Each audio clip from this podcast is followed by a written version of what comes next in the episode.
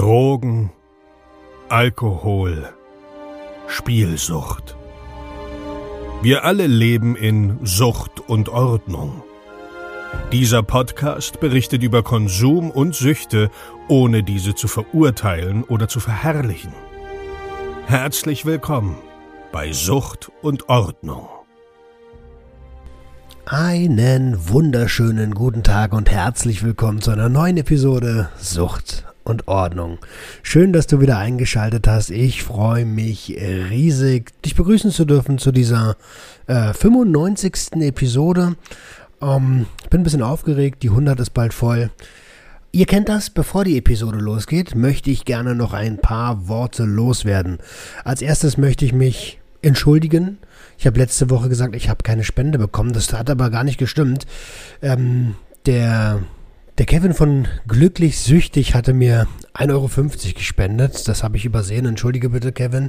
Ähm, habe ich auch erst gemerkt, weil er direkt noch eine Spende rausgehauen hat für die letzte Episode. Und zwar 10 Euro. Also Kevin, vielen, vielen lieben Dank äh, von ganzem Herzen. Und ich freue mich jetzt schon, ehrlich gesagt, auf unsere gemeinsame Episode, die da auf jeden Fall kommen wird. Ähm, und dann möchte ich noch Simon danken. Simon hat mir einen Fünfer gespendet. Ähm, Simon, vielen, vielen, vielen lieben Dank. Ich freue mich über, über tatsächlich jede Spende. Alles, was reinkommt, wandert abzüglich der Steuern direkt wieder ins Unternehmen hinein. Apropos Unternehmen. Am 1.5. ist es soweit, also übermorgen geht der Online-Shop live, den du erreichen kannst unter shop.suchtundordnung.com. Ja, da ist zum Beispiel das Abstinenz-Starter-Kit ab dem 1.5. erhältlich ein echt tolles Produkt, was ja Menschen hilft, ähm, mit Suchtdruck besser klarzukommen. Da ist ein E-Book mit dabei, ein Armband, ähm, Remember-Armband, ein äh, Anti-Stress-Ball vom Drogennotdienst Berlin, eine 75 Gramm Packung Chili-Bonbons von Red Devil's Taste. Also wirklich, wirklich ein geiles Produkt geworden, ähm, was tatsächlich ja, helfen kann. Und da bin ich besonders stolz darauf. Also ab 1.5. ist das Ding für euch erreichbar. shop.suchtundordnung.com. Ach, genau. Ich hatte Geburtstag. Und nicht nur ich, sondern auch der Adriano und der Marcel. Denn wir haben ähm, unser Einjähriges gefeiert mit den Junkies aus dem Web. Das war am Dienstag der Fall. Äh, der Podcast Junkies aus dem Web ist ein Jahr alt geworden. Haben wir uns sehr, sehr gefreut. Und hör dir gerne mal die Montagsepisode an, also die jetzt am kommenden Montag. Da wird es bestimmt sowas wie ein kleines Geburtstagsspecial geben. Okay, genug gelabert. Ihr Lieben, ich wünsche euch jetzt ganz, ganz, ganz viel Spaß bei der Episode mit dem lieben Sascha von Spielfrei werden und bleiben. Und als kleines Schmankerl kann ich dir vorab schon sagen, der Sascha hat ein Buch geschrieben. Ähm, dieses Buch kostet normalerweise 14,95 Euro. Ähm, das findest du unten in den Show Notes, aber zum Specialpreis für 9,99 Euro, glaube ich. Link ist unten in den Show Notes. Ähm, ja, ein kleines Angebot von dem lieben Sascha für die Sucht und Ordnung Community. Gönnt euch das. So, genug gequatscht, jetzt geht's aber los zur Episode. Und denkt dran, du bist ein Geschenk für die Welt. Five, four, three, two, one, go!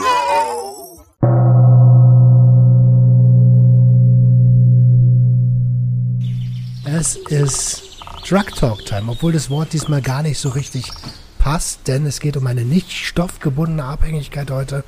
Und dafür habe ich den CEO von Spielfrei werden und bleiben, den Sascha Heilig am Start. Ähm, wenn du dir jetzt sagst, ey, den Namen habe ich schon mal gehört, dann könnte das daran liegen, dass du ihn vielleicht schon mal bei ProSieben, bei TAF gesehen hast oder bei anderen Fernsehproduktionen. Ähm, ich überlege gerade, wo ich dich das erste Mal gesehen habe. Das war noch vor TAF, war aber auch eine Fer... War das bei Leroy? Warst du bei Leroy? Hi erstmal. Hi, grüß dich. ähm, nee, bei, bei Leroy war ich nicht. Ähm, wo war ich denn? ZDF habe ich eine, eine Doku gemacht gegen äh, Online-Streaming. Also, was heißt gegen nicht, aber äh, über Online-Streaming. Mhm. Ähm, das war eigentlich so das erste große äh, TV-Projekt, was ich hatte, ja. Kann sein, dass das das war. Also, ähm, da stimmt, es kann sein, dass es um Online Gaming ging und dass das in Deutschland ja äh, illegal ist, noch, muss man, muss man ja sagen. Genau. Ähm, und dass du da mittlerweile gegen kämpfst. Anyway, Sascha, ich, ich freue mich riesig, dass du da bist. Du bist ähm, ja spielsüchtig. Ähm, gibt ja verschiedene Arten von Sucht. Der Tobias war schon da bei mir, der Lukas war schon da. Ähm, du hast aber noch mal, bringst noch mal einen dritten Aspekt mit rein. Ne? Wie, wie sah deine Spielsucht aus? Meine Spielsucht hatte insgesamt zwei Phasen. Also ich, sie fing an mit 22 ähm, und da war es dann die Automatenspielsucht, wo ich halt wirklich dann ähm, nur an den Automaten gezockt habe, also in der Spielhalle oder in irgendwelchen Cafés oder sonstiges. Ähm, und das ging dann so zwei, drei Jahre und dann gab es so einen Break. Also ich habe dann die, die äh, Therapie gemacht, bin rausgekommen aus dem Ganzen, Gott sei Dank, hatte dann äh, vier Jahre spielfreie Zeit und bin dann in die zweite Phase reingerutscht und zwar in die viel schlimmere eigentlich und das ist das äh, Online-Casino, also dieser Online-Spielsucht, ähm, was noch viel, viel schlimmer war, weil ähm, dort halt einfach es kein Limit gibt, die Einsätze viel, viel höher sind, alles viel schnelllebiger ist, du nirgendwo mehr hingehen musst und ich halt auch da in diesem Bereich äh, einen sehr, sehr hohen se sechsstelligen Betrag gewonnen habe, aber ihn dann auch doppelt wieder verzockt habe. Ja. Sechsstellig? Ja. Alter Falter. Ähm, lass uns mal vor den, vor den äh, stationären Automaten anfangen. Ähm, wie bist denn du aufgewachsen? Wie bist du da in diese, äh, in diese Abhängigkeit reingeraten? Also ich bin Adoptivkind und ähm, meine Eltern haben mich mit anderthalb haben die mich adoptiert und mein, mein Vater ist ein, hat einen Doktortitel in Chemie und es war ein relativ hohes, hohes Tier, sage ich einfach mal, da in seiner Firma. Meine Mutter Oberstudienrätin am Gymnasium, also alle sehr gebildet und, und äh, haben halt auch sehr viel in ihrem Leben erreicht. Mhm. Und das haben sie halt auch versucht, dann in die Erziehung einzubringen. Das heißt, es gab immer nur einen Weg, der war immer gerade, Abweichung gab es nicht, es zählte immer nur Leistung.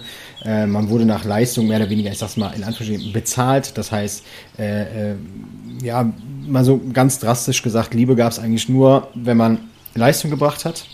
Scheiße. Und ähm, es war auch eine sehr strenge Erziehung, also auch die, die äh, körperliche Erziehung, wenn ich das mal so umschreiben möchte, ich denke, der eine oder andere weiß jetzt, was ich meine, fand halt auch statt. Und ähm, ja, das hat halt schon dazu geführt, dass ich halt dann irgendwann sehr früh angefangen habe zu rebellieren gegen meine Eltern, gegen Regeln, gegen alles irgendwie, ähm, weil ich das halt überhaupt nicht verstanden habe, warum ich äh, ähm, in Anführungsstrichen verprügelt werde, wenn ich, wenn ich eine schlechte Note geschrieben habe. Oder wenn ich, ähm, also ich spiele leidenschaftlich gerne Klavier, mache ich auch heute noch. Und ich habe damit sehr früh angefangen. Und ich weiß, dass saß ich am Klavier und habe ein, äh, ein, Stück gespielt und dann habe ich mich an einen und derselben Stelle zehnmal verspielt. Und irgendwann kam meine Mutter von der Seite angeflogen und hat mich dann da vom kompletten Hocker runtergetreten, weil sie dann so in Rage war, warum ich das äh, halt nicht hinkriege, dieses Stück jetzt endlich mal komplett zu spielen. Und solche Dinge sind halt viel passiert. Und ähm, Alter, ich würde dich da gerne kurz unterbrechen an der Stelle schon ja, mal. Ja, klar. Digga, das ist ja richtig heftig. Also, ähm, ich habe eben mitbekommen, dass du am Anfang so ein bisschen auf deine Wortwahl also du musst hier überhaupt nicht auf gar nichts achten, es sei denn, du willst irgendwas nicht sagen, das ist die einzige Regel. Das musst du natürlich nicht. Ansonsten ist die Wortwahl hier bei uns im Podcast oder bei mir im Podcast scheißegal. Ich bin sowieso auf explizit eingestuft. Dann ist gut. Es ist bei mir immer so ein Punkt, weißt du, äh, es sind halt auch immer noch meine Eltern, egal ob ich jetzt Kontakt habe oder nicht, ne? Und ich versuche das halt irgendwie schon Oh, ich, ich, will, ich will sie nicht ganz am Pranger stellen. Ne? Ich habe auch viel Gutes von meinen Eltern bekommen. Also viele Dinge wurden mir ermöglicht auf finanzieller Ebene, die mir bei meiner leiblichen Mutter oder bei meinen leiblichen Eltern definitiv nicht möglich gewesen wären. Aber sie haben halt auch dazu geführt, dass ich halt ja, schnell angefangen habe, mich nicht mehr an Regeln zu halten, zu lügen. Ja, also, also so Fluch und Segen zugleich, ne? In der einen, auf der einen Seite total in so eine privilegierte Welt reingeboren, also reingeadoptiert worden. Ähm, und auf der anderen Seite, also Liebe als Bezahlung für Leistung, das, da, als, ich, als du das gesagt hast, da ist mir direkt der Atem ins Stocken gekommen. Das finde ich furchtbar. Ja, ist es auch. Also es war halt immer so, egal ob man, wenn ich jetzt ein Problem hatte oder so, ich musste halt immer erstmal irgendetwas tun dafür, dass mir geholfen wurde. Was natürlich dann im späteren Verlauf meines Lebens dazu geführt hat, dass ich halt nicht mehr nach Hilfe gefragt habe, weil ich halt für mich diesen Glaubenssatz hatte und auch das Unterbewusstsein so programmiert war, dass ich halt gesagt habe, ja gut, wenn ich jetzt Hilfe brauche, dann muss ich halt erst irgendwas machen, darauf habe ich keinen Bock. Also frage ich erst gar nicht nach Hilfe und mache einfach genauso weiter, wie ich jetzt weitermache. Ich sehe mich da auch voll wieder. Ne? Ich bin ja in einer in einer Sportlerfamilie groß geworden. Also alles gescheiterte Sportler, muss man dazu sagen, und Suchtfamilie. Ähm, und bei uns war Radrennen der Familiensport überhaupt, weil mein Opa so ein Fahrradfreak war. Mhm. Ähm, und irgendwann habe ich dann äh, mit, mit Fußball gab es kein Geld für, Basketball gab es kein Geld für. Also habe ich gesagt, Mensch, ich will aber Sport machen und bin dann zum Radrennen gegangen und da war auf einmal Geld für da. Ähm, und das durfte ich dann tun und da ist es ja ziemlich ähnlich im Leistungssport. Äh, also du wirst wirklich oft nur gelobt oder dir zeigt man nur, dass du was Gutes bist, wenn du weit vorne landest, ja? Ja. So was so war's bei mir auch, also voll. Also ich kann mir schon vorstellen, du wirst wahrscheinlich komplett, du hast es ja auch gerade gesagt, komplett dicht gemacht haben. Und ähm, war da der Gedanke, äh, so schnell wie möglich raus hier? Ja, definitiv. Ich bin ja auch sofort ausgezogen, als ich es konnte. Ähm, als ich das Alter erreicht habe, also mit 18, kann ich ja selber meine Verträge unterschreiben und dann bin ich auch sofort ausgezogen. Weil es halt einfach für mich, ja, das war halt, das war halt keine, das ist halt keine Zukunftsperspektive mehr für mich gewesen irgendwann. Also ich weiß, dass ich halt irgendwann kam ich in ein Alter, da konnte ich mich halt auch, auch gegen meinen Vater oder gegen meine Mutter auch wehren. Ne? Und ich habe eine Adoptivschwester und äh, die hat das genauso abbekommen wie ich. Und irgendwann gab es halt auch mal diesen Tag, wo, wo ich mich dann auch mal schützend vor meine Schwester gestellt habe, weil ich das halt auch irgendwann nicht mehr ertragen konnte, wenn, wenn, wenn sie da irgendwie verprügelt wurde oder sonstiges. Das ist halt einfach, ich weiß nicht, das prägt halt einfach auch so, so dein restliches Leben irgendwie. Ne? Meine Schwester, wenn ich darüber heute nachdenke, meine Schwester wohnt immer noch bei meinen Eltern zu Hause. Die ist komplett da an der Abhängigkeit. Ähm, weiß ich nicht. Also das ist halt ganz, ganz schlimm. Ne? Und meine Eltern, meine, meine Schwester ist genauso alt wie ich, ne? sogar noch ein Jahr älter. Das okay. ist Wahnsinn. Ja, manchmal braucht man das ja dann auch irgendwie. Das entwickelt sich ja dann auch so, ein, so eine Eigendynamik, sage ich mal. Ähm, wenn, wenn, du, wenn du das Ganze, du hast ja wahrscheinlich schon oft über die Situation nachgedacht, wenn du das Ganze rekapitulierst, was glaubst du, warum deine Eltern so zu euch waren? Weil, also meine Eltern haben das immer so argumentiert, wenn ich das mal gefragt habe, war es immer so, naja, unsere Erziehung war genauso. Und du siehst ja, wohin unsere Erziehung, äh, also wohin wir gekommen sind, was wir erreicht haben dadurch. Und genau das wollen wir halt für euch auch. Ihr sollt äh, einen guten Job haben, ihr sollt gut Geld verdienen, ihr sollt ein gutes Leben führen können und dazu brauchst du halt einfach finanzielle Mittel, ansonsten kannst du das Leben nicht führen. So, das heißt, diese ganzen zwischenmenschlichen Dinge wurden halt nie oder waren nie Thema irgendwie. Ne? Sonst zählte immer nur, ähm, wir mussten Leistung bringen als Kinder, also müsst ihr das jetzt auch machen. Und weil wir wissen, wie das geht, weil wir sind erfolgreich und wir verdienen unser großes Geld, wir haben ein Haus, wir haben Autos, wir haben alles, das müsst ihr jetzt halt auch so machen. Mhm. Mhm. Ähm, okay, das, äh, also ich denke, wir können uns hier ein ganz gutes Bild machen. Ich finde es übrigens geil mit dem Klavierspielen, dass, vor allem, dass du auch dabei geblieben bist. Das ist ja auch so eine, so eine Musik ist ja auch so ein Ding, was man oft reingedrillt bekommt als Kind. Ähm, war das bei dir auch so oder hast du dich selbst für das Klavier entschieden? Nee, ich habe mich dazu habe ich mich Tatsache selber entscheiden dürfen. ähm, und das habe ich dann gemacht mit, mit sechs Jahren. Und äh, ja, macht das auch Tatsache bis heute noch. Und Musik bedeutet mir halt sehr, sehr viel, ne? weil äh, mit Musik kann ich halt, also verarbeite ich sehr, sehr viele äh, Gefühle, Emotionen. Und äh, ja, das hilft mir sehr oft, die Musik. Ja, dann ist, äh spielst du Klassik eher oder alles Mögliche? Also auf Klassik hatte ich nie Bock. Ne? Das war der Wunsch meiner Eltern, dass ich hier, wie sie alle heißen, Bach, Chopin und hast du nicht gesehen, spiele. Das hatte ich aber nie Lust zu. Und ich habe dann irgendwann angefangen, äh, freie Stücke zu spielen, also selbst zu improvisieren, habe mich mit dem Jazz und Blues äh, äh auseinandergesetzt und habe das halt dann so äh, mehr oder weniger gemacht. Ja. ja, voll geil. Äh, voll geil. Also auch da schon die, die, der unbedingte Wille, was Eigenes zu kreieren. Hammer. Definitiv. ähm, und äh, ich denke mal, dass wenn du so ein, so ein Drill hattest zu Hause, wirst du wahrscheinlich Schule und so auch äh, ordentlich abgeschlossen haben, oder? Ja, ja, ich war Musterschüler, nicht. Also ich habe, das war ja auch so ein Punkt, ne? Das ist ja, ich habe ja so rebelliert, dass mir die Schule egal war. Ne? Meine Eltern wollten immer, dass ich gute Noten schreibe. Meine Eltern, ich musste ja auch unbedingt aufs Gymnasium gehen. Also es war direkt, ich durfte mir das nicht aussuchen, sondern es wurde direkt das Ziel gesetzt, Gymnasium. Und da war ich dann zwei Jahre lang, bis dann die Lehrer festgestellt haben, nee, Gymnasium ist für den Sascha nix. Der ist hier völlig mhm. überfordert. Und äh, dann bin ich direkt auf direktem Wege in die Realschule gegangen und mein Vater hält mir das heute noch vor, dass ich ja nur dank ihm meinen Abschluss in äh, meinen Abschluss bekommen habe, weil er mit den Lehrern gesprochen hat, so ungefähr. Ähm, habe dann aber Fachabitur noch hinterhergeschoben, ähm, wo wir auch wieder beim Thema Leistung sind. Ne? Nach dem Motto, meine Eltern hatten diesen Glaubenssatz und haben mir, also haben den auch geprägt, äh, für mich mit Geld bist du alles, ohne Geld bist du nichts. Mhm. Ja, also Stat Statussymbol Geld, so ungefähr. Ähm, und die Nachbarschaft und die Freunde von meinen Eltern war auch immer alles, ne, da, da war, spielte Geld nie eine Rolle. Ne? Also das waren jetzt keine Menschen irgendwie, die arm waren oder so, sondern alles Ärzte, Akademiker, äh, Wissenschaftler, so alles in diese Richtung. Ne? Verstehe. Um, okay, jetzt habe ich direkt ein bisschen den Faden verloren, das ist bei mir aber tatsächlich auch so. Aber der Wille kam, also ich habe es genau auf der anderen Seite erlebt, es war nie Geld für irgendwas da.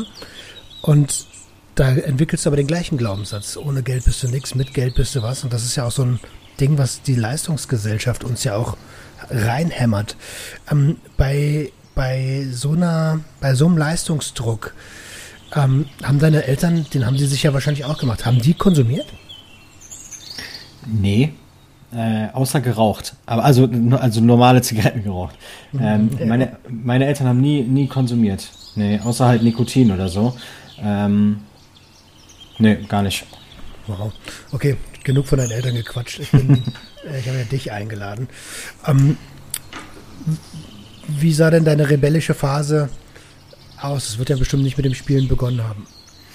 Gar nicht. Also meine rebellische Phase war so, dass ich mich halt mit, mit äh, Menschen umgeben habe oder in Anführungsstrichen Freunden, einem Freundeskreis, wo alle irgendwie rebelliert haben. Also wo sich kaum einer an Regeln gehalten hat. Wir haben äh, uns geprügelt, wir haben auf gut Deutsch gesoffen ich bin, habe ganz schnell angefangen zu rauchen in diesem Freundeskreis. Also all das Schlechte, was, und man könnte es schon fast so nehmen, mit Absicht gegen meine Eltern halt, weil ich genau mhm. wusste, dass sie das auf die Palme bringt, habe ich immer genau das Gegenteil gemacht. ähm, ja, hatte da auch schon Kontakt mit der Polizei dann auch öfters mal und dann, äh, ähm, also in Form von Platzverweisen und Briefen, die nach Hause kamen und so weiter und so fort. Aber ähm, das war halt so der, der Anfang von dieser, von diesem Rebellieren.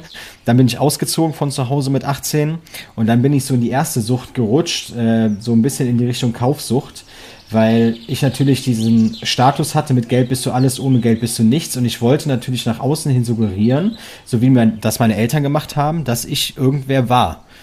Obwohl ich normal war. Also ich war ja irgendwer, aber ich wollte was Besseres sein. Also habe ich angefangen, mir irgendwie Klamotten zu kaufen und hast du nicht gesehen, obwohl das Geld gar nicht dafür da war. Und äh, ja, nur um, um quasi ja, anderen zu zeigen, dass ich halt äh, äh ein ganz toller Typ bin. Ne? Dieses Fake it until you make it? Genau das, ja. Und vor allem, um Aufmerksamkeit zu bekommen. Ne? Um, äh, wahrscheinlich auch heute kann ich das sagen, da ich mich ja auch sehr viel selbst reflektiere, um auch die Liebe irgendwie wieder zu bekommen, die ich bei meinen Eltern halt nicht bekommen habe irgendwie. Ne? Durch diese Aufmerksamkeit, Zuneigung und so. Ja. Okay, ähm, ähm, wie sah denn deine finanzielle Situation zu der Zeit aus? Ja, relativ bescheiden. Also meine Eltern haben mich natürlich immer so ein Stück weit unterstützt äh, mit Miete und so weiter aber halt auch nur, wenn ich Leistung erbracht habe, also in der Ausbildung oder so, nur dann, wenn du aus der Ausbildung raus bist, dann natürlich nicht. Ähm, und ähm, ja, ich habe halt da schon angefangen, irgendwie Schulden zu machen und so, ne? Also ähm, irgendwie Kredite geholt und so, äh, klassisch, ne? Wie verschuldet man sich als erstes, wenn man 18 ist mit dem Handyvertrag? Ja. Äh, Kenn ich ähm, gut. Ja, ja, so, solche Dinger, ne? Auch schon angefangen, irgendwie Sachen zu verkaufen, so Handys zu verkaufen und ja, also kein, kein festes, geregeltes Einkommen irgendwie. Also das mit dem Handyvertrag, da, das habe ich ja wahrscheinlich auch schon ein paar Mal erzählt. Hier, das war meine erste große Schuldenfalle. Ähm, und äh, die hat mich richtig, richtig reingeritten. Ähm, ja. Wie oder wo hat der, wo hat der Übergang stattgefunden vom, vom jemand sein wollen durch, ähm, durch etwas präsentieren, was man nicht ist, zu, zum Spielen? ich habe halt irgendwann äh, angefangen in der Diskothek in Köln zu arbeiten und ähm, ja, habe halt da auch so dieses Statussymbol gehabt, ne, dass ich irgendwie ganz Tolles war, habe das auch immer nach außen suggeriert. Und dann kam halt dieser, dieser eine Tag, wo ich aus der ähm, Diskothek raus bin. Es gab auch Veranstaltungen, die waren in der Woche und die gingen dann bis nachts irgendwie zwei, drei, vier Uhr.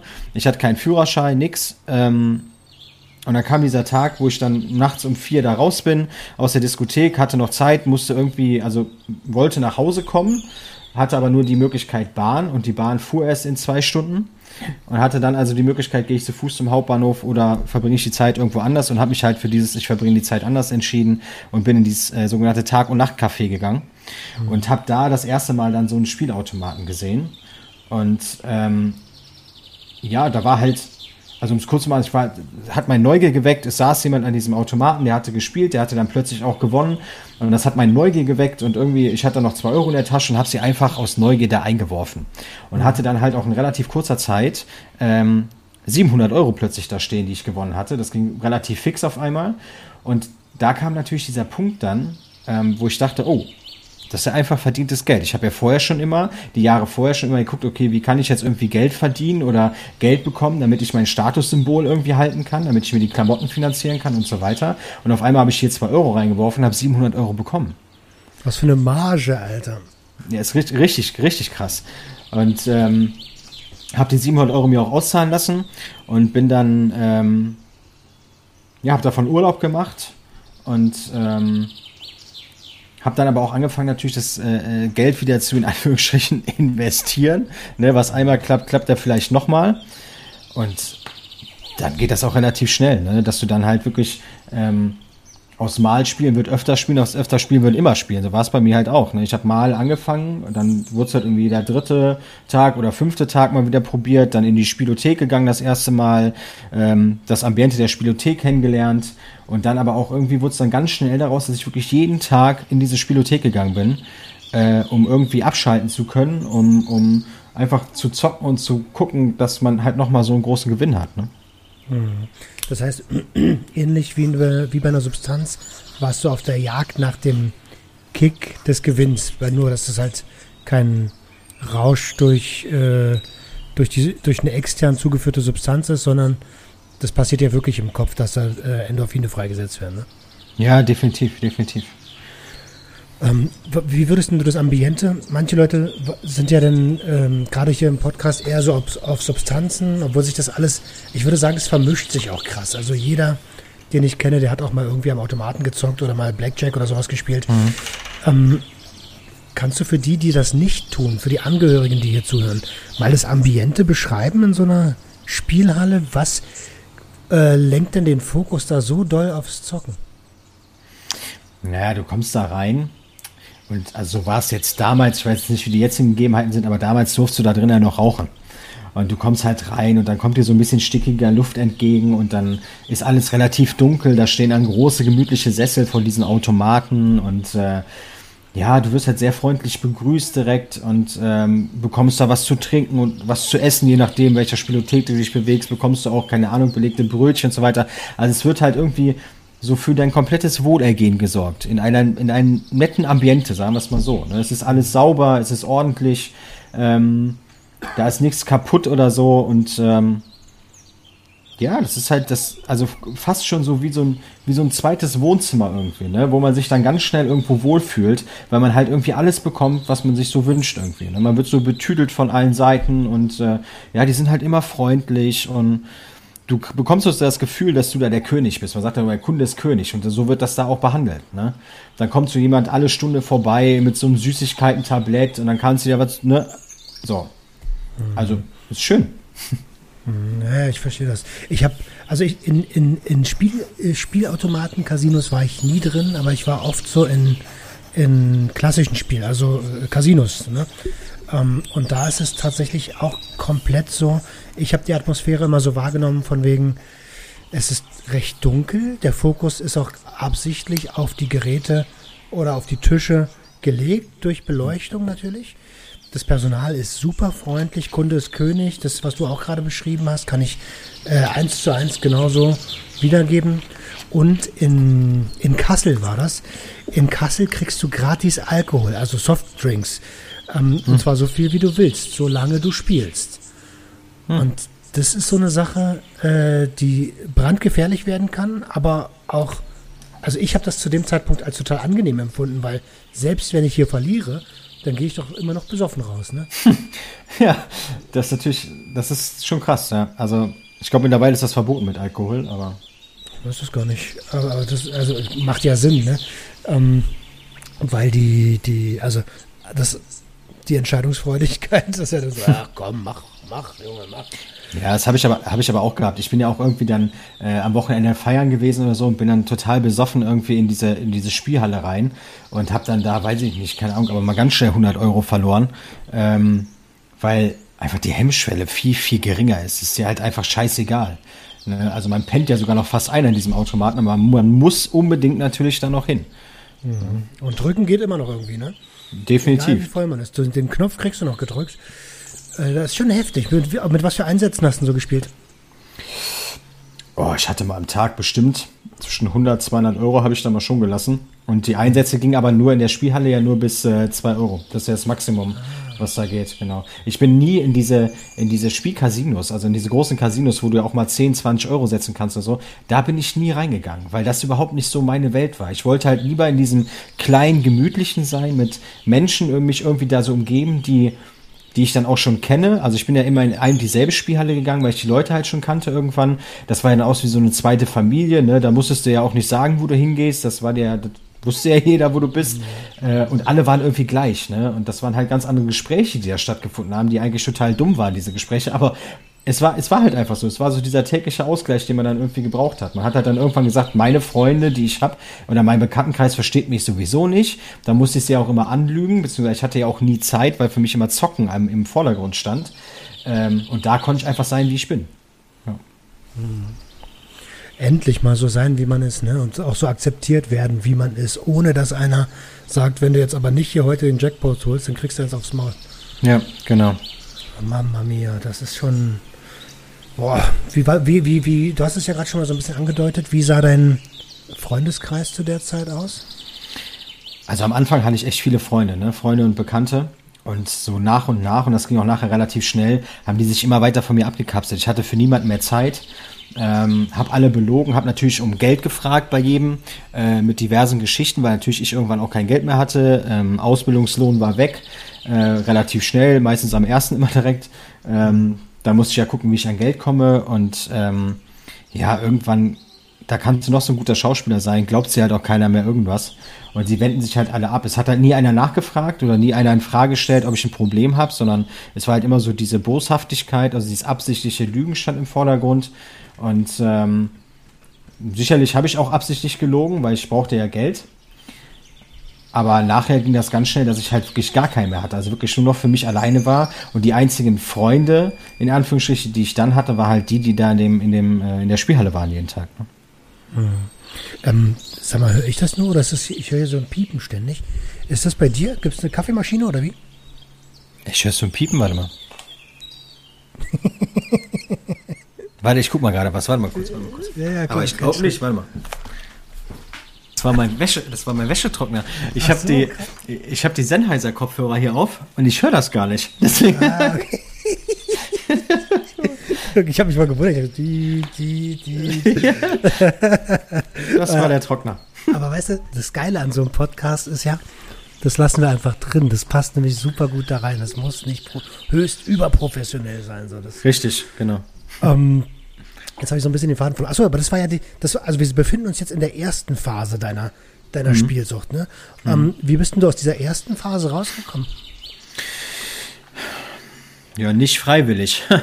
also mhm. ähm, irgendwann kam dieser, dieser eine Tag, da habe ich auch die ganze Nacht wieder gezockt und dann kam ich nach Hause und habe die Wohnungstür aufgeschlossen. Ich habe ja alleine gewohnt und habe die Wohnungstür aufgeschlossen, habe mir nur gesagt, so, nee, so hast du das nicht hinterlassen hier in deiner Wohnung. Weil eins war ich, ähm, ich war zwar ein Zocker, aber ich war immer ordentlich und sauber. Weil ich musste ja nach außen hin die Fassade aufrechterhalten, ne, dass ich ja jemand Tolles bin, dass ich ja gar kein Problem habe. Und das habe ich ja immer so gemacht.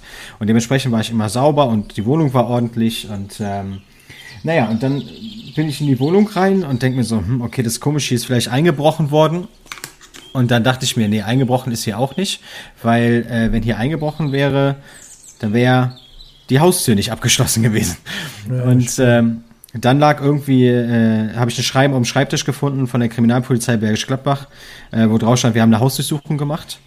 Und warum haben sie die Hausdurchsuchung gemacht? Weil ich natürlich in dieser Laufbahn, in dieser Zockerlaufbahn der ersten Phase irgendwann auch angefangen habe, kriminelle Dinge zu machen. Weil Geld war weg, Freunde hatte ich alle belogen. Das heißt, ich hatte keine Einnahme bzw. keine Geldquellen mehr und musste mir also neue Geldquellen beschaffen. Und habe dann angefangen, ähm, Internetkriminalität zu begehen, also Betrug, Betrügereien zu begehen, habe bei Plattformen, äh, bei eBay Kleinanzeigen Dinge verkauft, die es gar nicht gab, also habe Leute um Geld betrogen und das wurde in dem, ja, genau, und wurde ähm, im Vorfeld schon ab und zu mal wieder verurteilt dazu, aber immer also zu zu ähm, zu Geldstrafen oder zu, ähm, na, wie sagt man denn, ähm, Ordnungs, äh, ähm, Ordnungssätzen, heißt das Ordnungssatz? Äh, Ta Tagessätzen, genau, beziehungsweise äh, ach, wie heißt das denn jetzt hier, dieses nicht freiwilliges. Also meinst du abgesessen, die Strafe abgesessen, ach, ein paar Tage so, abgesessen? Nee, Sozialstunden meine ich. Ach so. ich hatte die ganze Zeit hier so, so soziales Jahr im Kopf. Also Sozialstunden. ähm, da aber das hat, mal, ich habe, äh, ich bin immer drum rumgekommen, so ich habe keine Ahnung. Ja, das ist, das ist gut so. Wobei bei mir war es gar nicht so schlecht, dass es so genau so passiert ist. Ähm, und es hat mich aber nie davon abgehalten, ne, dass ich da weitergemacht habe. Also egal, welche Strafe ich bekommen habe, es hat mich nicht abgehalten. Ich habe bei Versandhäusern Waren bestellt auf irgendwelche Namen, auf die Verna Namen von meiner Familie, auf irgendwelche Firmierungen, auf irgendetwas, nur damit ich diese Produkte haben konnte, um sie dann wieder zu verkaufen. Ne? Mhm. Und ähm, naja, dann lag der Schreiben da von der Polizei äh, mit einer Hausdurchsuchung, weil irgendein Gläubiger halt mal gesagt hat, okay, das kann ja nicht sein, der bestellt hier die ganze Zeit und bestellt, bezahlt nicht, dann gucken wir doch mal, was er damit macht. Und ähm, ja, die haben halt alles mitgenommen. Ich hatte halt Schulden ohne Ende, habe die Post nicht mehr aufgemacht von den von den äh, Gläubigern, die gelben Briefe nicht und auch keine anderen Briefe. Okay. Und die, Poli die Polizei hat alles einfach mitgenommen. Also haben sämtliche Schreiben, alles, was alle zu Briefe, die haben alles mitgenommen. Und ähm, ja, dann stand ich da in meinem Zimmer und habe gedacht, ach du Scheiße. Weil das ist halt eine andere Nummer jetzt, ne? Mit der Polizei und mit, mit Gericht hat schon mal Kontakt, aber eine Hausdurchsuchung hatte ich bisher noch nie. Und ich wusste halt, dass die Hausdurchsuchung auch nicht einfach so passiert. Und ähm, nachdem ich dann so ein paar Minuten das brauchte, um das zu realisieren, habe ich sofort meinen Anwalt angerufen. Und äh, der hat dann halt gesagt, hier, Junge, wir haben jetzt hier ein echtes Problem, ruf bei der Polizei an, sag, dass du kooperierst und mach sofort einen Termin und ich komme dann mit. Das habe ich habe ich dann auch gemacht und dann war ich bei der Polizei, hatte den Termin, saß viereinhalb Stunden in dem Verhör. Und dann wurde aus jedem Fall, aus jedem Gläubigerfall, also aus jeder Schuld, die ich hatte, wurde ein einzelnes Verfahren gemacht. Und das waren nachher über 100 Verfahren, die da kamen, was dann zu einem Großverfahren gemacht wurde. Und in dem Zusammenhang hat dann mein Anwalt zu mir gesagt, Sascha, ganz ehrlich, ich glaube, du hast ein ernsthaftes Problem. Äh, zum einen steht hier Gefängnis auf dem Spiel für dich jetzt gerade und zum anderen glaube ich, du bist spielsüchtig. Also war der der Erste, der das erkannt hat? Der war der allererste, der es erkannt hat, weil der mich ja in allen Verfahren vorher vertreten hat. Und der ist ja nicht dumm. Und der hat das daraus geschlussfolgert, aus dem auch, was ich erzählt habe und so, daraus hat er es geschlussfolgert. Und es war das erste Mal, dass mir jemand aktiv das gesagt hat. Und dann habe ich natürlich gesagt, ach Quatsch, ich bin doch nicht spielsüchtig. Und er hat, er hat er mir das so ein bisschen vorerzählt, was ich ihm so äh, erzählt habe und ihm, also er hat mir seine Meinung erklärt und auf einmal habe ich gesagt, ja, scheiße. Ey, ich bin spielsüchtig. Ich habe echt ein Problem. Mhm. Ja, und das war so dann dieser Anstoß, ähm, der dann dazu geführt hat, dass ich mich um eine Therapie gekümmert habe, dass ich auch eine Therapie gemacht habe. Ich musste natürlich irgendwie gucken, dass ich da strafmildernde Umstände schaffe. Ähm, habe also diese Therapie durchgezogen, acht Wochen in der Klinik in Münchwies stationär und ähm, ja, bin halt so aus dieser ersten Suchtphase rausgekommen. Also vielmehr hat mich halt jemand dazu gebracht, dass ich da rauskomme. Also an der Stelle erstmal äh, fetten Respekt an deinen Anwalt, dass er dir das auch ins Gesicht sagt, weil ab und zu braucht man halt auch genau den Punkt. Du hättest ja auch sagen können, okay, ich nehme einen anderen Anwalt. Ähm, also Respekt vor dem Charakter an der Stelle. Ähm, ist es trotzdem ein 35er dann, wenn man, äh, wenn man mit, also wenn es nicht um Substanzen geht? Äh, ja, ich glaube schon. Mhm. Ja, müsste. Ähm, wie, ähm, wie sah denn das Strafmaß aus? Ähm, ich habe ja eine Therapie gemacht und ähm, bin dann raus aus der Therapie und danach stand halt die Verhandlung an. Und ähm, das Strafmaß waren dann äh, zwei Jahre auf Bewährung und ein Jahr Bewährungsfrist, also drei Jahre äh, Bewährung. Mit ganz, ganz viel Goodwill der Chefen. Ich hab, musste ja vors Schöffengericht, weil die Strafe halt, also beziehungsweise die, du musst ja vors Schöffengericht, wenn das Strafmaß ähm, über zwei Jahre geht, ähm, wo halt Gefängnis draufsteht, da muss er dann halt vors Schöffengericht. Ne? Mhm. Vielleicht kurz zur Erklärung für die jüngeren Hörer. Schöffen sind, wenn ich das richtig äh, auf, im Schirm, auf dem Schirm habe, ähm, ganz normale Bürger, die dem Richter mit Rat und Tat beiseite stehen, ne? Ja, genau. genau. Oh, ist das, äh, ist das krass. Also du hast am Ende die Zelle nicht von innen gesehen, ein Glück. Ähm, aber so drei Jahre Bewährung ist ja auch schon kein Pappenschlecken, ne? Gar nicht, überhaupt nicht.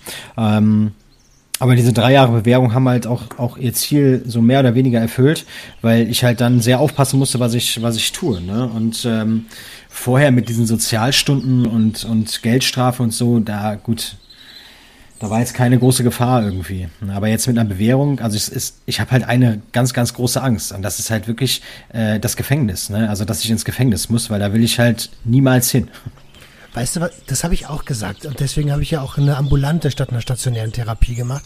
Ähm, mich würde jetzt an der Stelle interessieren, ob äh, wa warum nicht Gefängnis? Weil, nee, erzähl du mal erstmal, ich komme danach auf meinen Punkt warum. Bei mir ist einfach der Punkt, ich will nicht ins Gefängnis, weil ich dann meine Freiheit verliere. Also ich bin ja dann den ganzen Tag da irgendwie eingesperrt mit irgendwelchen anderen Menschen, die ja auch alle Verbrechen begangen haben und das kann ich mir halt überhaupt nicht vorstellen. Ne? Das ist halt einfach so eine wirklich, und das, das Fernsehen tut da auch seinen Teil noch mit dabei. Ne? Also das zeigt ja auch, wie, wie schlimm sowas sein kann. Und ähm, ja, deswegen will ich da halt niemals hin, weil meine Freiheit ist mir so wichtig. Hm. Genau der, also es ist same, same. Ich habe bei mir analysiert, dass ich glaube, dass ich meine, mein Zuhause als Knast empfunden habe und mir meine Freiheit echt hart erkämpft habe hm. und deswegen alleine schon nicht irgendwie einwandern will. Ja, ja. Und, und, und, und es hört sich nach einer Parallele an. Korrigiere mich, wenn ich da falsch liege. Definitiv, definitiv Parallele. Alter, alter, alter. Okay, und dann, dann hast du diese acht Wochen gemacht und ähm, war das, war damit die Therapie gegessen oder hast du im Anschluss noch weitergemacht? Ähm, ich habe noch, also zu diesen drei Jahren habe ich noch die Auflage bekommen, ähm, eine Ambul also die äh, ambulante Therapie weiterzumachen. Ähm, bei der Caritas. Und ich habe damals, bevor ich in die Therapie gegangen bin, die allererste, habe ich meine damalige Freundin kennengelernt, in der äh, Spielhalle natürlich, wo auch sonst war, ich war ja sonst nirgendwo. Mhm. Und äh, die hat da gearbeitet und dann hat sie ganz kurz Zeit später dann nicht mehr gearbeitet, weil sie dann erstmal gesehen hat, was da wirklich mit Menschen passiert. Und das konnte sie überhaupt nicht mit ihrem Gewissen vereinbaren.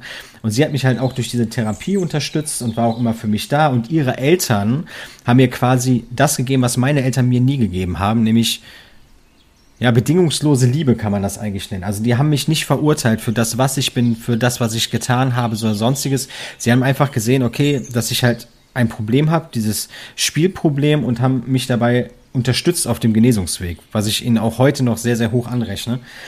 Und ähm, mit dieser Freundin bin ich dann zusammen aus Köln weggezogen, weil sie sich hat stationieren lassen bei der Bundeswehr. Und das hat sie in Büchel getan und Büchel ist so zwischen Koblenz und Trier. Mhm, und da, das ist gut. und, und da äh, mich ja in Köln auch nichts mehr gehalten hat, weil Familie weg, Freunde weg, keine Arbeit, nichts mehr.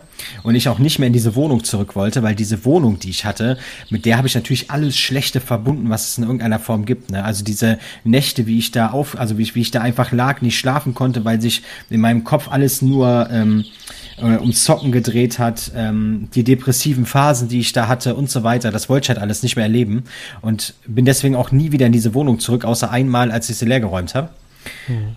Und bin dann weg und dann sind wir nach Kochen gezogen. Es ist auch zwischen Koblenz und Trier. und ähm, haben halt da unsere Wohnung bezogen. Ne? Und ähm, ja. Und sie hat dir dann äh, mit, den, mit den Eltern rausgeholfen. Wie war das? Was, was ist denn das für ein Gefühl? Ähm, oder wie hast du das empfunden, dass die Eltern deiner Ex-Freundin dir dann wirklich bedingungslose Liebe geben können? Das war halt ein ganz, ganz, ganz, ganz komisches Gefühl am Anfang. weil ich halt gewohnt war, ne, wenn ich Hilfe brauche, muss ich halt erst irgendwas geben. Und so Liebe konnte ich halt auch nie irgendwie so richtig, so richtig deuten. Ne? Ich hatte früher als, als Jugendlicher und so hatte ich halt, keine Ahnung, drei Freundinnen gleichzeitig und so weiter, weil dieser Begriff Liebe für mich halt einfach nur so ein, ja, es war halt ein Wort. Es waren fünf Buchstaben, sind es fünf Buchstaben? Ja, fünf Buchstaben. Äh, fünf, ich muss kurz überlegen. Fünf Buchstaben, die so aneinandergereiht sind, aber sie hatten für mich keine tiefsinnige Bedeutung. Und deswegen konnte ich auch anderen Menschen keine Liebe zeigen. Ja? Und ähm, bei ihr war das halt so, es war halt einfach so bedingungslos. Ne? Sie hat mich genauso genommen, wie ich war. Sie hat mich nicht verurteilt für das, was ich war. Sie hat mich auch nicht verurteilt dafür, dass ich ihr die Sachen erst nicht erzählt habe und dass das nachher irgendwie rauskam. Und das war halt echt ein schönes Gefühl, muss ich sagen. Ne? Ein Gefühl, was ich bei meinen Eltern nie hatte. Hm. Ähm, also ich hätte, ich, ich, sehe mich ja da auch wieder ein bisschen drin. Ich hätte vermutet, dass es eine Falle ist. War das bei dir auch ähnlich? Ähm, nee, nicht direkt. Also ich hatte halt direkt so ein, ja, einfach dadurch, dass sie halt dieses Verständnis mir äh, aufgebracht haben, also mir gezeigt haben, dieses Verständnis. Die Mutter von ihr saß im Gerichtssaal. Also sie ist, sie ist äh, mit ins Gericht gekommen, um mich zu unterstützen, hat sich da hingesetzt. Das muss man mir vorstellen. Also nicht meine Mutter, sondern die Mutter von meiner Ex-Freundin. Und ähm, deswegen, ich, also ich hatte von Anfang an nie das Gefühl, irgendwie, dass das eine Falle ist oder so, oder dass sie mir irgendwas Schlechtes wollen. Nee, okay. gar nicht. Wo waren deine Eltern äh, zu der Zeit? In ihrem schmucken Haus. okay, okay, okay. Ähm, Alter, okay. Jetzt stelle ich mal eine wilde Vermutung. So, die Beziehung ist in die Brüche gegangen und daraufhin hast du das Online-Spielen entdeckt. Nicht ganz. Also ja, die okay. Beziehung ist in die Brüche gegangen. Das ging auch relativ schnell. Ähm, nachher, sie ist dann zur, zur Bundeswehr und äh, hat dann festgestellt, dass das doch nicht so das Wahre ist mit mir.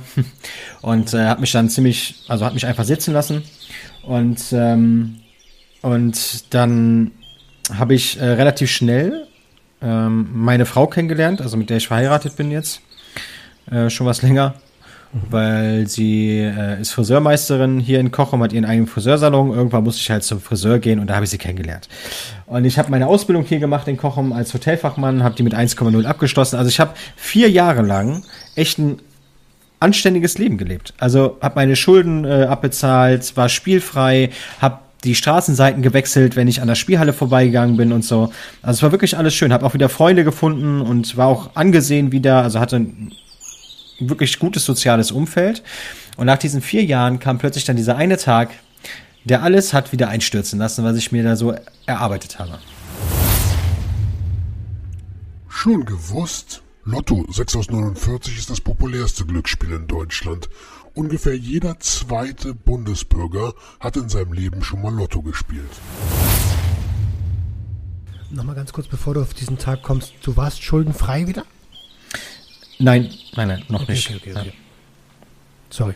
Ja, alles gut. Und ähm, dieser eine Tag war nach meiner, also ein bisschen nach meiner Ausbildung. Ich habe meine Ausbildung 1,0 gemacht, wie gerade eben schon mal kurz erzählt. Und saß dann bei meiner äh, Frau im Friseursalon, weil ich wusste halt nicht so recht, was ich so beruflich jetzt machen soll.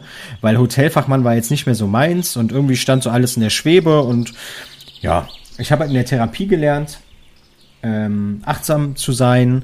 Äh, ich wusste halt zum Beispiel, dass mir nicht langweilig werden durfte, mhm. weil sonst wieder so dumme Gedanken passieren. Und mhm. dann saß ich da, hatte die Buchhaltung für sie gemacht und, und sie da im Büro unterstützt.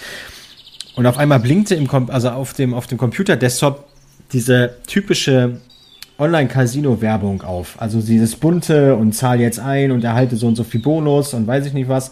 Und dann war es wie damals mit 22, als ich diesen alten Mann am Automaten gesehen habe. Ich habe da drauf geguckt und habe aus Neugier draufgeklickt. Weil mir halt langweilig war. Ich habe mhm. aus Neugier draufgeklickt, habe Geld eingezahlt, habe mich angemeldet, habe gespielt und es war genau wie damals innerhalb von ganz, ganz kurzer Zeit habe ich plötzlich 278.000 Euro gewonnen. 278.000? Ja. Am Automaten. Ja, also online, ja. Ja, ja aber, aber, aber an der Slotmaschine. Äh, ja, genau. Das ist ja sowas ähnliches wie ein, wie ein Spielautomat, nur halt alles, äh, alles digital mhm. und du, und du spielst mit anderen Einsätzen natürlich, ne? Okay, das heißt, du wirst wahrscheinlich relativ zügig gemerkt haben, Alter läuft. äh, dann setze ich doch hier mal einen Zehner oder einen Zwanziger pro Dreh. Ja, sogar noch mehr. Also ähm, es, es lief halt am Anfang, äh, lief das da ganz gut und dann hatte ich in einem Spiel relativ, da war ich irgendwie schon so bei 16.000, 17.000 Euro. Die, das, also das Surreale an der Sache ist halt einfach, als ich diese 16.000, 17.000 hatte, hätte ich ja schon aufhören können. Mhm. Habe ich aber nicht, weil ich dann im Hinterkopf hatte, scheiße, wie willst du das denn deiner Frau erklären, weil die wusste ja alles, äh, dass du jetzt wieder gezockt hast? Also hast du ja einen Rückfall gehabt, also müsstest du ja eingestehen, dass du einen Rückfall hast. Also ist es jetzt auch scheißegal, da verzockst du halt wieder alles. Hattest du ja vorher auch nicht. So war meine Denkensweise. Alter, es ist, und das klingt für mich total logisch. Meine nächste Frage wäre übrigens gewesen, wie hast du denn jetzt die Viertelmillion erklärt? Ja, ja, dann habe ich, pass auf, dann habe ich, dann habe ich mit diesen 16.000 Euro weitergezockt und habe dann, damit es ja schneller geht, ja, weil ich wollte das ja schnell erledigt haben, die Nummer, auf auf 300 Euro pro Drehung gestellt. Und bei der zweiten Drehung ist der in die Freispiele gegangen. Und dann, dann saß ich vor dem Rechner und habe gedacht, ach du Scheiße. Und dann habe ich aber auch gedacht, ja gut, da passiert schon nichts. Und am Ende der Freispiele hatte ich 278.000 Euro. Und dann saß ich da und habe gedacht, ja gut, ähm, was machen wir jetzt? Leben durchgespielt, Alter. und dann habe ich gesagt, okay, krass, das ist irgendwie völlig, völlig ja, weiß ich nicht. Also das war völlig unverständlich für mich Moment, aber ich habe es ausgezahlt. Und äh, ich musste, du konntest nur in 10.000 Euro Schritten auszahlen. Das heißt, da kannst du dir vorstellen, wie oft ich diesen Auszahlungsbutton da äh, drücken musste, bis der alles ausgezahlt hatte. Äh, ähm, äh, kurze Tageslimit 10.000? Nee, nee, nee, Gott sei, so. Gott, sei, Gott sei Dank nicht, sonst, ich glaube, sonst wäre der Rest weg gewesen. Also ich konnte ja, auf ja. einmal 278.000 Euro ab, also auszahlen lassen, aber immer nur maximal 10.000 Euro pro Auszahlungsschritt. So. Und deswegen Ach, brauchte ich halt. Nein. Fresse. Hat eine, ja. hast, jetzt kommt eine spannende Frage an der Stelle für alle Abhängigen, die einen Rückfall hatten. Hast du mit deiner Frau darüber gesprochen? Jo.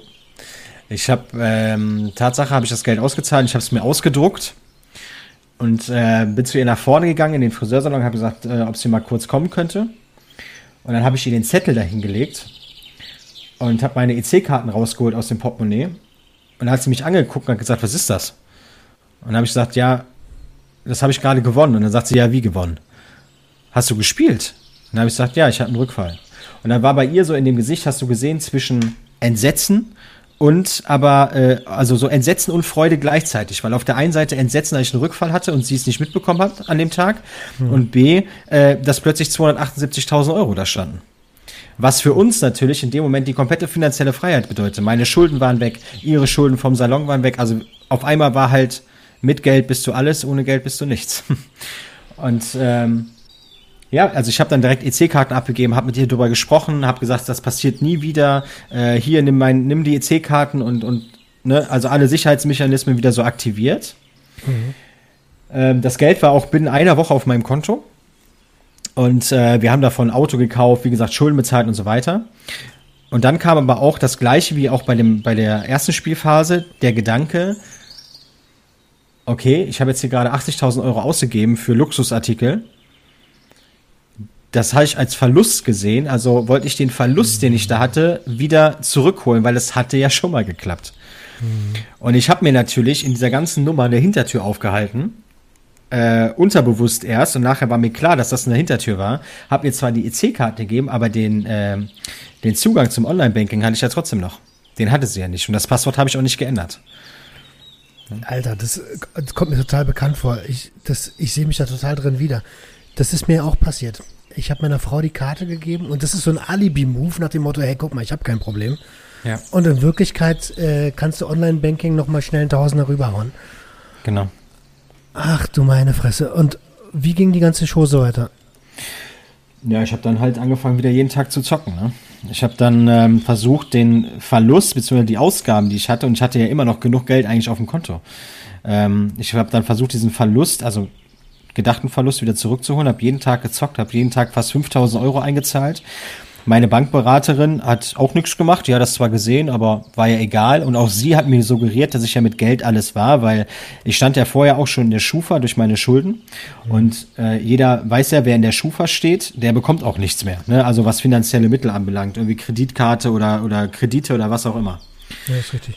Und ich habe dieses Geld auf dem Konto gehabt und ich wollte unbedingt eine Kreditkarte haben. Da habe ich bei der Bank angerufen, habe ich gesagt, hier, äh, liebe Bankberaterin, kann ich eine Kreditkarte haben? Und da hat die gesagt, Äh, okay. Oh, ich sehe, du hast so viel Geld auf dem Konto. Ja, ist doch gar kein Problem. 5000 Euro Deckung oder 3000 Euro Deckung. Und auf einmal, es war halt alles möglich, ne? Und da kam dieser Satz von meinem Vater oder von meinen Eltern, mit Geld bist du alles, ohne Geld bist du nichts, wurde dadurch halt immer wieder bestätigt.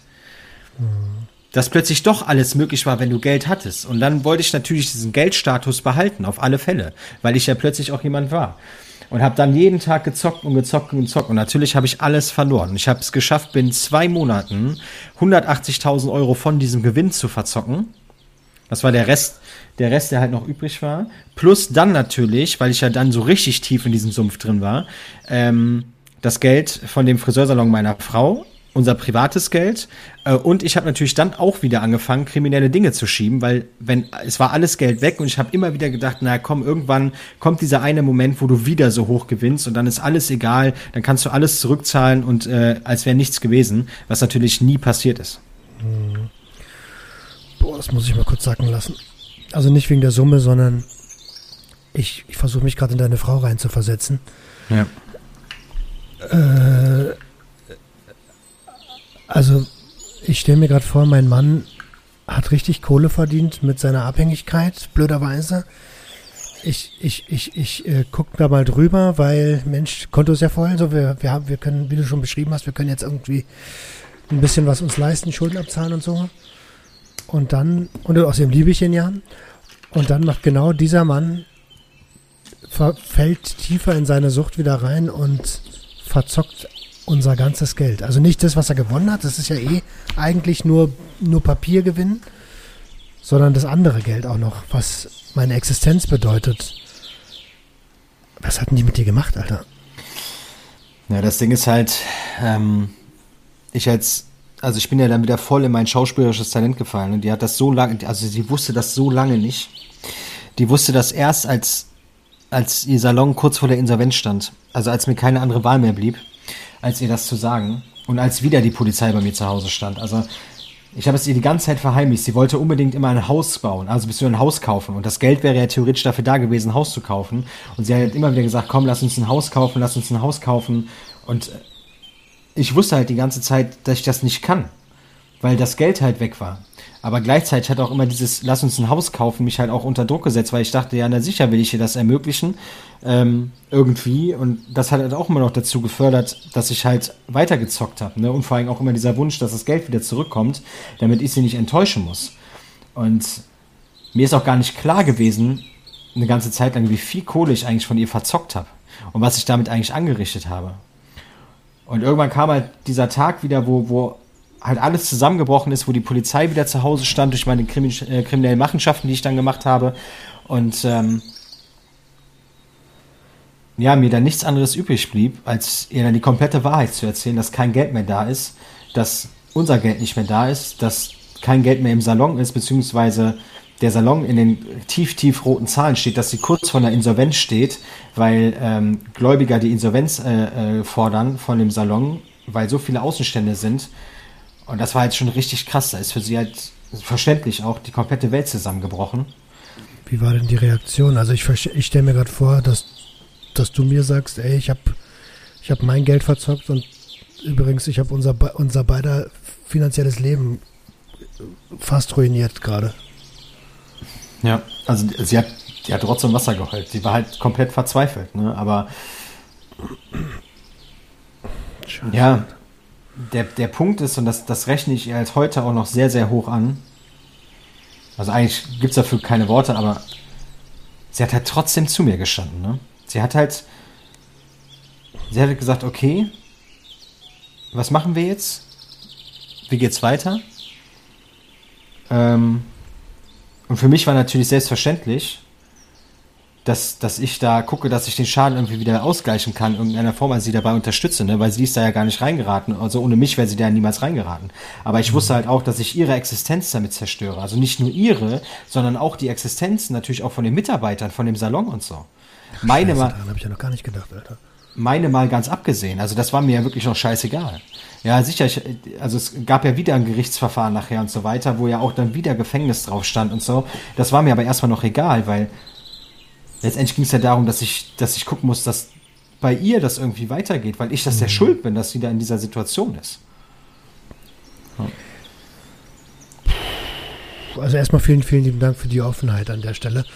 Ähm, ich kann mir vorstellen, dass das, dass das total schwer ist, auch darüber zu, zu quatschen, gerade wenn dieses Gefühl immer wieder hochgeholt wird. Und äh, äh also Chapeau an deine Frau, dass, dass sie also das rechne ich ja meiner Frau genauso hoch an. Ne? Äh, ich habe ihr das gebeichtet, sieben Jahre lang Kokain hinter ihrem Rücken, so weißt du. Die wusste ja gar nichts davon. Und äh, ähnlich wie bei dir sagt sie, wie kriegen wir das Ding jetzt gemeinsam gewuppt? Und das ist wieder dieses, dieses bedingungslose Liebende, was, was wir eigentlich beide gar nicht kennen. So. Ähm, bei mir löst das das Gefühl aus, ich habe das nicht verdient. Welches Gefühl löst das bei dir aus? Ja, das, das Gleiche. Ja, also es ist halt. Ja, man hat halt damals gesagt, in guten wie in schlechten Zeiten, ne? Und das waren jetzt schlechte Zeiten. Aber und hallo. wir haben es halt trotzdem zusammen durchgezogen und ja, das ist halt es ist halt krass, was sie gemacht hat. Ne? Andere, andere hätten gesagt, verpiss dich, ne? äh, du hast mein Leben ruiniert, ähm, ich will mit dir nichts mehr zu tun haben. Und hier haben wir halt einfach geguckt, okay, wie, wie bekommen wir das hin? Auf der einen Seite den Friseursalon wieder und auf der anderen Seite auch mich. Und ähm, das rechne ich halt mega hoch an. Ne? Und das ist, das ist schon, schon krass, ja. Mhm. Also kann ich gar nicht oft genug sagen an der Stelle. Das riesen Respekt vor deiner Frau. Liebe Grüße unbekannterweise. Hammer, also echt krass. Ähm, jetzt haben wir so viel über Elend gesprochen und wie du in die Scheiße rein bist. Und äh, ich merke gerade, wie es mir selber dabei gar nicht so gut geht. Ja. Jetzt lass uns mal gucken, dass wir die Kehrtwende kriegen, weil jetzt stehst du ja da mit einem eigenen Unternehmen und so. Wie, wie, wie, wie, wie ist denn diese Kehrtwende vonstatten gegangen? Das ist eigentlich schon krass, ne? wenn man jetzt so, also auch jetzt gerade so fühle ich mich halt voll in diese Zeit zurückversetzt, wie scheiße das alles war, ne? Also so richtig. Mhm. Ähm, und da jetzt den Bogen zu kriegen, das ist krass, aber das, das, das, das, das kriegen wir. Ey, alles, alles gut. Ich, ich, ich liebe diese Podcasts dafür und auch jetzt gerade dieses Gespräch mit uns, weil das halt einfach mich halt immer wieder erdet, solche Gespräche und halt mir immer wieder zeigen, wo ich herkomme, ne? Und was, was eigentlich mein Leben eine ganze Zeit lang war. Dafür bin ich halt so unglaublich dankbar, dass es diese Momente gibt. Und ähm, ja, also wie bin ich da, da rausgekommen? Ne? Also ich habe schon erzählt, es gab wieder ein Gerichtsverfahren und so weiter und so fort. Und ähm, es kam dann der Ende 2017 habe ich äh, meinen jetzigen, also jetzt immer noch Arbeitgeber kennengelernt. Und das ist jetzt mittlerweile mein, mein persönlicher Coach und Mentor. Und ähm, den habe ich kennengelernt, weil ich habe ja auch gesagt, Musik ist meine Leidenschaft. Und ich habe halt irgendwann angefangen, diese Musik auch zum Beruf zu machen und äh, war dann DJ. Also bin ich auch immer noch. Und ähm, habe halt auch Hochze äh, auf Hochzeiten und in der Disco und so weiter immer schön Musik gemacht. Ah, okay. Achso, so Hochzeits-DJ. Ja, ja, genau. Okay, und cool. ähm, darüber habe ich halt meinen, meinen Arbeitgeber kennengelernt und der hat dann Ende 2017 gesagt, Sascha, du pass auf, ich suche jemanden bei mir in der Firma für Social Media und Marketing und so weiter, hast du nicht Bock? Und dann habe ich gedacht, ja gut, okay, äh, Bock schon, aber dazu müsste ich mir erstmal was erzählen, weil die Krux war, in diesem Gerichtsverfahren damals saß ein Zeitungsreporter und dieser Zeitungsreporter hat mich halt völlig auseinandergenommen. Ja, also der hat die komplette Spielsucht halt richtig auseinandergenommen, mich als, als äh, Betrüger und Kriminellen dahingestellt äh, vom Anab, ich meine, das war ich ja auch, ähm, aber halt richtig in diese Zeitung auf die Titelseite gebracht, sodass jeder in Kochem wusste, wer ich bin, wer meine Frau ist, was ich getan habe, was los ist, das wusste jeder nachher. Mhm. Und so auch natürlich mein Chef, ja, und ich musste ihm das natürlich auch irgendwie sagen. Und dann habe ich mich mit ihm zusammengesetzt und äh, hatte auch meine Therapie noch äh, vor der Tür stehen, meine zweite in Down, die äh, ich ja dann auch Ende 2017 gemacht habe. Und wir haben uns getroffen und gesprochen und ich habe ihm alles erzählt und war offen und ehrlich zu ihm. Und dann hat er einen Satz gesagt, dann hat er gesagt, Sascha, pass auf, ich wusste das schon alles, aber ich schenke dir einmal das Vertrauen, weil ich an dich glaube, als dich, als Mensch, weil ich nicht das Schlechte sehe und nicht die Vergangenheit sehe, sondern ich glaube als, an, an dich und deswegen möchte ich gerne einstellen und hast du Bock? Und das war für mich natürlich in dem Moment so krass. Der erste Mensch seit langem, der mal wieder, abgesehen von, von, äh, von meiner Frau, der da an mich glaubt ja, und mich nicht negativ assoziiert, sondern positiv. Und dann habe ich natürlich angenommen, habe meine Therapie gemacht und am 01.01.2018 bei ihm angefangen, bis heute. Und heute habe ich mittlerweile sogar die Geschäftsleitung dieser GmbH. Und ähm, er ist auch derjenige, der mich dazu gebracht hat, dass ich mit meiner Geschichte an die Öffentlichkeit gehe. Und er hat. Äh, du machst mich total neugierig. Wer, wer ist das? das mein, mein, Coach und Mentor, dieser wundervolle Mensch, ist Raphael Stenzhorn. Und Raphael Stenzhorn ist Unternehmenscoach und ähm, ja, schafft es, dass selbstständige Unternehmer mehr Zeit für Familie und für Privates haben, aber trotzdem noch ein erfolgreiches Business führen können. Durchs richtige Mindset und äh, ja, das macht er so. Hammer. wir reden mal off-top noch weiter. ja, machen wir.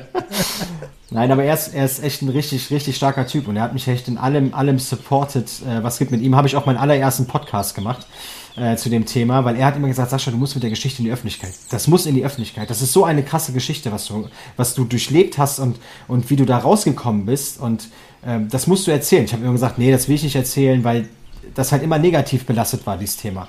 Mhm, und dann hat er halt, hat er mich halt wirklich dazu gebracht, dass ich auf die Bühne gegangen bin vor Unternehmern und habe meine Geschichte erzählt. Und ich habe halt auf einmal ganz viel Anerkennung bekommen dafür und ganz viel Wertschätzung und, und Zuneigung und all dies.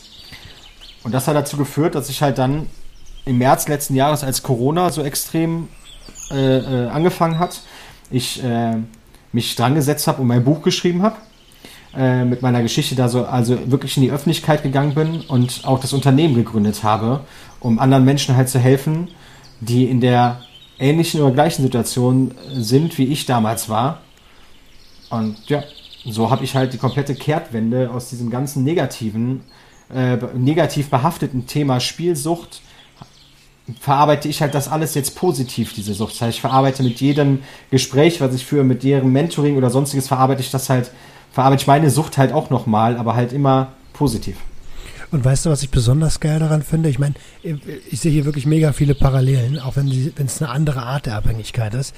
Du hast, ähm, ja, du hast einfach, äh, du, du dienst der Gesellschaft mit dem Fehler oder den großen Fehlern, den du gemacht hast.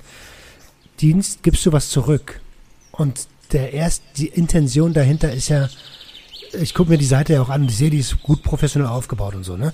Mhm. Aber ich sehe direkt, hier geht es nicht darum, den, das höchstmögliche Kapital da rauszuschlagen, sondern wirklich was zurückzugeben. Und das hört man auch ganz, ganz, ganz, ganz deutlich raus. Und deswegen ja. Riesenrespekt. Also das ist genau das Dienstleistung, ne? Dienen. Finde ich mega. Ja, danke, danke, danke. Alter, aber äh, und, und, und ich höre gerade so äh, vor, und vor Unternehmern gesprochen, ja. Mhm. Ähm, das sind natürlich Unternehmer wissen selber, wie schwierige Zeiten sind, ja. Und dann kommt jemand und öffnet sein Herz und erzählt seine Geschichte. Äh, und wenn du die richtigen Ohren triffst, ja, in dem Fall das Unternehmertum, dann verurteilt dich da auch keiner. Das, ja. Was hat das mit dir gemacht? Es hat mich einfach positiv bestärkt in dem, was ich, was ich ja, dass das der richtige Weg ist, den ich da einschlage. Und ähm, ja, es hat, es hat mir so viel positive Energie gegeben und so, also generell so viel Energie, dass ich das halt immer, also jeden Tag lebe.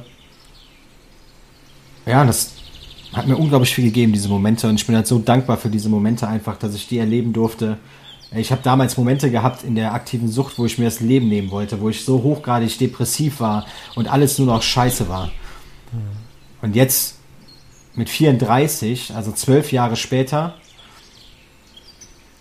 verarbeite ich halt genau das Negative nur positiv. Und das ist halt, das ist, ist ein sehr, sehr geiles Gefühl, sagen. Das glaube ich dir sofort. Und das, ähm, das positive Gefühl wollen wir noch ein kleines bisschen weiter herausstellen. So, wo sind denn deiner Meinung nach die, ähm, die, also was macht ein suchtfreies Leben wertvoll, so viel wertvoller als das, das Leben, das du vorher geführt hast, wo du ja ab und zu mal richtig Kohle hattest. Meine Gedanken sind viel, viel freier. Ich bin als Mensch viel, viel freier. Ich kann, ja, ich stehe morgens auf und, und, und denke halt nicht ans Zocken oder sonstiges, sondern ich stehe halt einfach auf, trinke meinen Kaffee und ja, kann, kann den Tag so gestalten, theoretisch, wie ich das haben möchte und lasse mich halt nicht leiten von dem, was, was mein Kopf mir vielleicht dann sagt, nach Motto, zock jetzt oder was weiß ich was. Ja, es ist halt so ein richtig freies, positives, angenehmes Leben. Und ähm, ja, das war, also, das war halt damals überhaupt nicht. Ne? Mhm. so empfinde ich das übrigens auch. Dass, also ich, äh, ich habe mir viele, viele Glücksgefühle von außen zugeführt, die aber, also ob das Glücksgefühle sind, sei mal dahingestellt, viele, viel Rausch zugeführt. Ähm, und ich sag, seit mit über 21 Jahren Konsum ist das jetzt gerade die glücklichste Zeit meines Lebens, weil ich halt nicht von irgendjemanden oder irgendeiner Substanz fremdgesteuert bin. Ähm, ist das ist das so dieselbe Kerbe? Ja, genau, definitiv. Vor allem auch dieser Aspekt einfach wieder, ne? Ich umgebe mich mit Menschen, die mich so akzeptieren, wie ich bin. Wo ich nicht um Aufmerksamkeit buhlen muss, um, um Liebe kämpfen muss oder sonstiges, sondern sie akzeptieren mich so, wie ich bin. Sie geben mir die Wertschätzung zurück, sie respektieren mich, ja, und das ist mein Umfeld, was ich mir geformt habe und was mich halt auch einfach richtig aktiv in meinem Sein unterstützt, ja, also wirklich dieses, ja, es ist halt einfach, es ist halt einfach Freiheit, dieses, dieses Gefühl jetzt, ja. Ähm, bist schuldenfrei? Nein.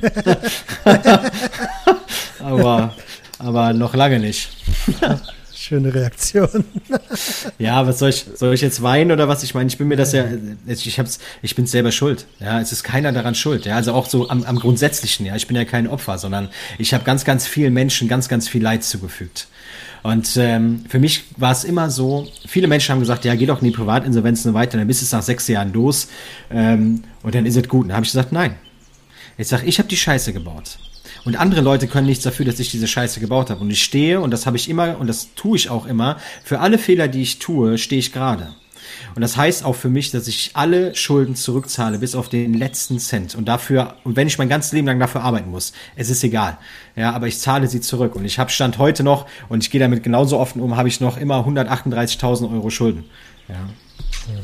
Ey, und ich kann dir eins versprechen, ähm, wenn der letzte Euro bezahlt ist, dieses Gefühl, das aus eigener Tasche zurückgezahlt zu haben und seine Schuld beglichen zu haben, das Ding ist unbezahlbar. Ich habe lange nicht so viele Schulden gehabt wie du, ne? Überhaupt nicht so viel. Bei mir waren es ungefähr ein bisschen mehr als 30k über, über den Daumen gepeilt, ne? Ja. Aber ich habe, ähm, ich glaube, lass mich nicht lügen, ich glaube letztes Jahr oder so meinen letzten Euro bezahlt von diesen Schulden. Und das war so eine Genugtuung. Da kam so dieser Gedanke hoch, ihr Wichser, seht ihr, ich kann es auch alleine. Ich muss nicht eine Privatinsolvenz oder sowas machen. Ähm, und dann war für mich die Nummer auch wieder gut, so dann konnte ich mir selber verzeihen. Wie ja. sieht es bei dir aus? Glaubst du, du kannst dir, oder hast du dir vielleicht schon verziehen oder glaubst du, du kannst dir für die Nummer verzeihen? Ganz ehrlich, ich habe mir schon verziehen dafür, weil ich halt einfach proaktiv mit dem Ganzen umgehe. Ne? Ich weiß, ich weiß, was ich getan habe, aber genauso stehe ich dafür gerade. Und das habe ich in diesem Zusammenhang, in diesem Zusammenhang immer getan. Und es fühlt sich jedes Mal, wenn ich einen weiteren Gläubiger erledigt bekomme durch die Abzahlung, ist das, wie du das auch sagst, so ein richtig befreiendes Gefühl. Ich weiß, das ist noch, ich habe noch ein bisschen Schulden vor mir, aber es ist trotzdem jedes Mal befreiend, wenn ich einen Gläubiger wirklich, wirklich äh, erledige und selber abbezahlt habe. Das ist richtig befreiend. Deswegen, ich habe mir dafür verziehen, was, was ich getan habe. Ja, definitiv. Cool. Super, super cool. Sascha, ähm, jetzt, jetzt hast du ja das Unternehmen gegründet, Spielfrei werden und bleiben. Hast das Buch auch schon mal ganz kurz angekündigt. Ähm, ist es ein biografisches Buch? Ja, es heißt, es heißt ja auch mein Leben mit der Spielsucht und es steht genau das drin, was auf dem Titel steht, nämlich mein Leben mit der Spielsucht. okay, ähm, das, das bekomme ich wo? Äh, das bekommst du bei Amazon oder bei mir oder im Buchhandel, also überall bekommst du das. Okay. Ähm, das äh, geben wir doch gleich mal als Buchempfehlung mit raus, gerade wenn du das hier draußen hörst und sagst, Alter, ich habe selber ab und zu ein bisschen Probleme mit dem Spielen und mir hat die Episode mit Lukas und die Episode mit Tobias und damals mit Frankie schon so gut getan, dann äh, packe ich dir den Link in die Shownotes. Ähm, schau, äh, äh, schau da gerne mal rein und gönn dir doch das Buch. Was kostet das? 14,99 äh, Euro. Oh, das ist ja überschaubar. Ja. Das ist ja überschaubar. Ähm, wie wie geht es bei dir weiter? Also auch ähm, unternehmerisch? Ich hoffe gut. ähm, also unternehmerisch, wie geht's weiter? Ähm, ich habe ja bei mir im Unternehmen noch einen großartigen äh, Teampartner, den Lukas. Ähm, und ja, wir touren so ein bisschen äh, so durch die Gegend, so ein bisschen ähm, mit, mit Fernsehsendern. Äh, Schulprojekte stehen jetzt an, wo wir in Schulen halt Präventionsvorträge halten, aber auf die, wir sagen es immer, auf die moderne Art und Weise. Ähm, mit der Politik sind wir so ein bisschen dran und vor allen Dingen äh, natürlich auch meine, äh, meine Mentoring-Kunden, also quasi meine Coaching-Kunden, äh, die ich natürlich da begleite auf ihrem Weg und deswegen ist unternehmerisch einiges in Planung und, und ja, freue ich mich sehr drauf. Sehr schön, sehr schön. Sehen wir dich bei Gedankentanken? Irgendwann bestimmt, ja. ich warte, bis sie mich anschreiben. ja, ja, mal gucken. Mal gucken, wer, mal gucken, wer zuerst kommt. genau. Lass uns doch einen Deal machen. Der zuerst da ist, erwähnt den anderen. so, den, den Deal gehe ich ein. sauber, sauber, sauber. Ähm, Jetzt, jetzt, äh, jetzt würde ich gerne noch mal auf eine etwas ernstere Sache zu, zu sprechen kommen. Mhm. Ähm, das Online-Glücksspiel, ich, ich, weiß nicht, ob es schon ist oder soll legalisiert werden. Mhm. Wie ist denn da deine Meinung zu? Also das soll ja am 1.7. Ähm, wird das sogar legalisiert, nicht soll, sondern wird. Mhm. Ja, was soll ich dazu sagen? Ich habe vor, ich habe am Wochenende, nee, warte mal, was ist denn heute? Heute ist Montag. Ich habe am Freitag, glaube ich. Am Freitag war es ähm, ein Posting dazu auch nochmal gerepostet von der Heute-Show, die das nämlich auch mal ein bisschen thematisiert haben, das Ganze. Ach, ich weiß, ich, ich weiß nicht, was ich davon halten soll. Ich bin ganz ehrlich. Also, ich wusste es ja selber lange nicht, dass es illegal war überhaupt. Aber ich finde es halt auch wieder geil, dass man dieses Illegale dann legalisiert und dann versucht halt mit irgendwelchen Regeln zu kontrollieren, nach dem Motto, äh, 1000 Euro im Monat äh, ist das Maximum, was man setzen darf, also was man verlieren darf, äh, wo ich halt immer noch sage, ey, das sind immer noch 999 Euro zu viel. Mhm. Ähm, also ich halte davon nicht wirklich viel, muss ich ganz ehrlich sagen. Sicherlich ist es, ist es schon irgendwie Oh, ja, also ach, ich bin so zwiegespalten irgendwie. Ne? Auf der einen Seite finde ich es gut, dass es dann, dass es dann offiziell gemacht wird, ne? aber auf der anderen Seite finde ich es auch, wo man einfach sagt, mein Gott, dann lasst es doch einfach sein. Also weiß ich nicht. Also gerade mit, mit der Vergangenheit ist es natürlich schwierig. Ich habe die, Abs ich Frage ja natürlich absichtlich gestellt. Ja, ja. Ähm, und mir geht's ja, mir geht's ja als äh, Substanzabhängiger ähnlich. Ich glaube, dass äh, das ist ja schön und gut, dass sie das entkriminalisieren, dass es legalisiert werden soll, dass das kommt beim Spielen. Ich finde nur, genau wie bei den Substanzen, jeder soll ja spielen dürfen. Mhm. Aber klärt doch bitte die Leute über die Gefahren richtig auf. Dieser einfache kurze Satz, Glücksspiel kann süchtig machen. Ey, den ja. habe ich doch in zwei Minuten vergessen. Genau das ist der Punkt. Und das ist ja zum Beispiel auch der Ansatz von mir und Lukas. Ne? Dieser Punkt einfach, dieses ganze wissenschaftliche Blabla, nennen wir das jetzt einfach mal so. Mhm also ich habe ja zum Beispiel bei diesem Bericht von der Heute-Show, und der war wirklich gut, ähm, da wurde erklärt, warum das Ganze ähm, legalisiert wird, weil der Mensch einen natürlichen Spieltrieb hat. Und das war so ein Satz, wo ich gesagt habe, und ganz ehrlich, du hast ja gesagt, ich darf hier alles sagen, wollt ihr mich verarschen? Der natürliche Spieltrieb. Ja, also, oh.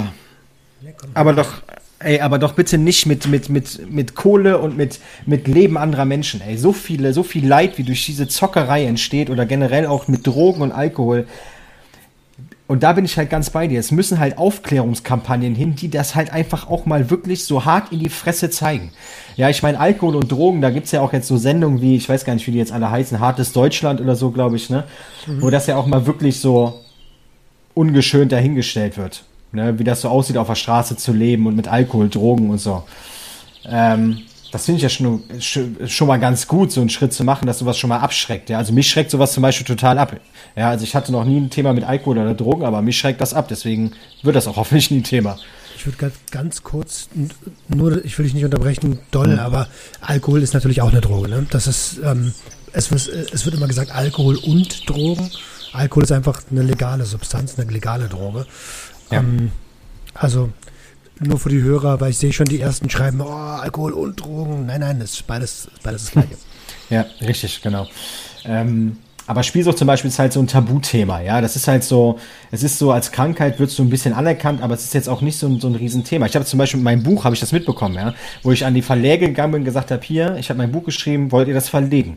Und dann war die Antwort von jedem Verlag, nee, Spielsucht, mit Spielsucht verdienen wir kein Geld. Mit Alkohol- und Drogengeschichten, da verdienen wir Geld, aber mit Spielsucht, da verdienen wir kein Geld. So, super. Ja, das ist so schwierig. Und deswegen finde ich diese Aufklärungskampagnen halt echt wichtig, dass die mal kommen, dass einfach Leute das so erzählen, wie es auch wirklich ist und nicht dieses Spielsucht kann süchtig machen und so weiter. Ja, das wissen wir. Ja, aber was, wie sieht's denn aus in so einem Spielsüchtigen? Was passiert denn da wirklich mit diesem Spielsüchtigen?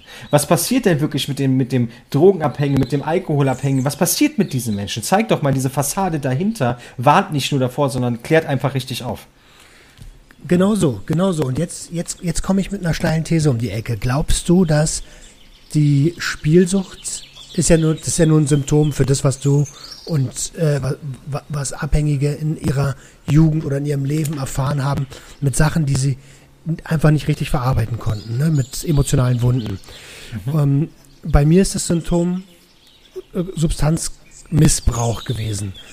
Ähm, glaubst du, dass, ähm, dass es also nicht die Substanz oder das Spielen ist, man, äh, sondern, sondern dass man viel früher ansetzen müsste? Und wenn ja, wo sollte man da ansetzen?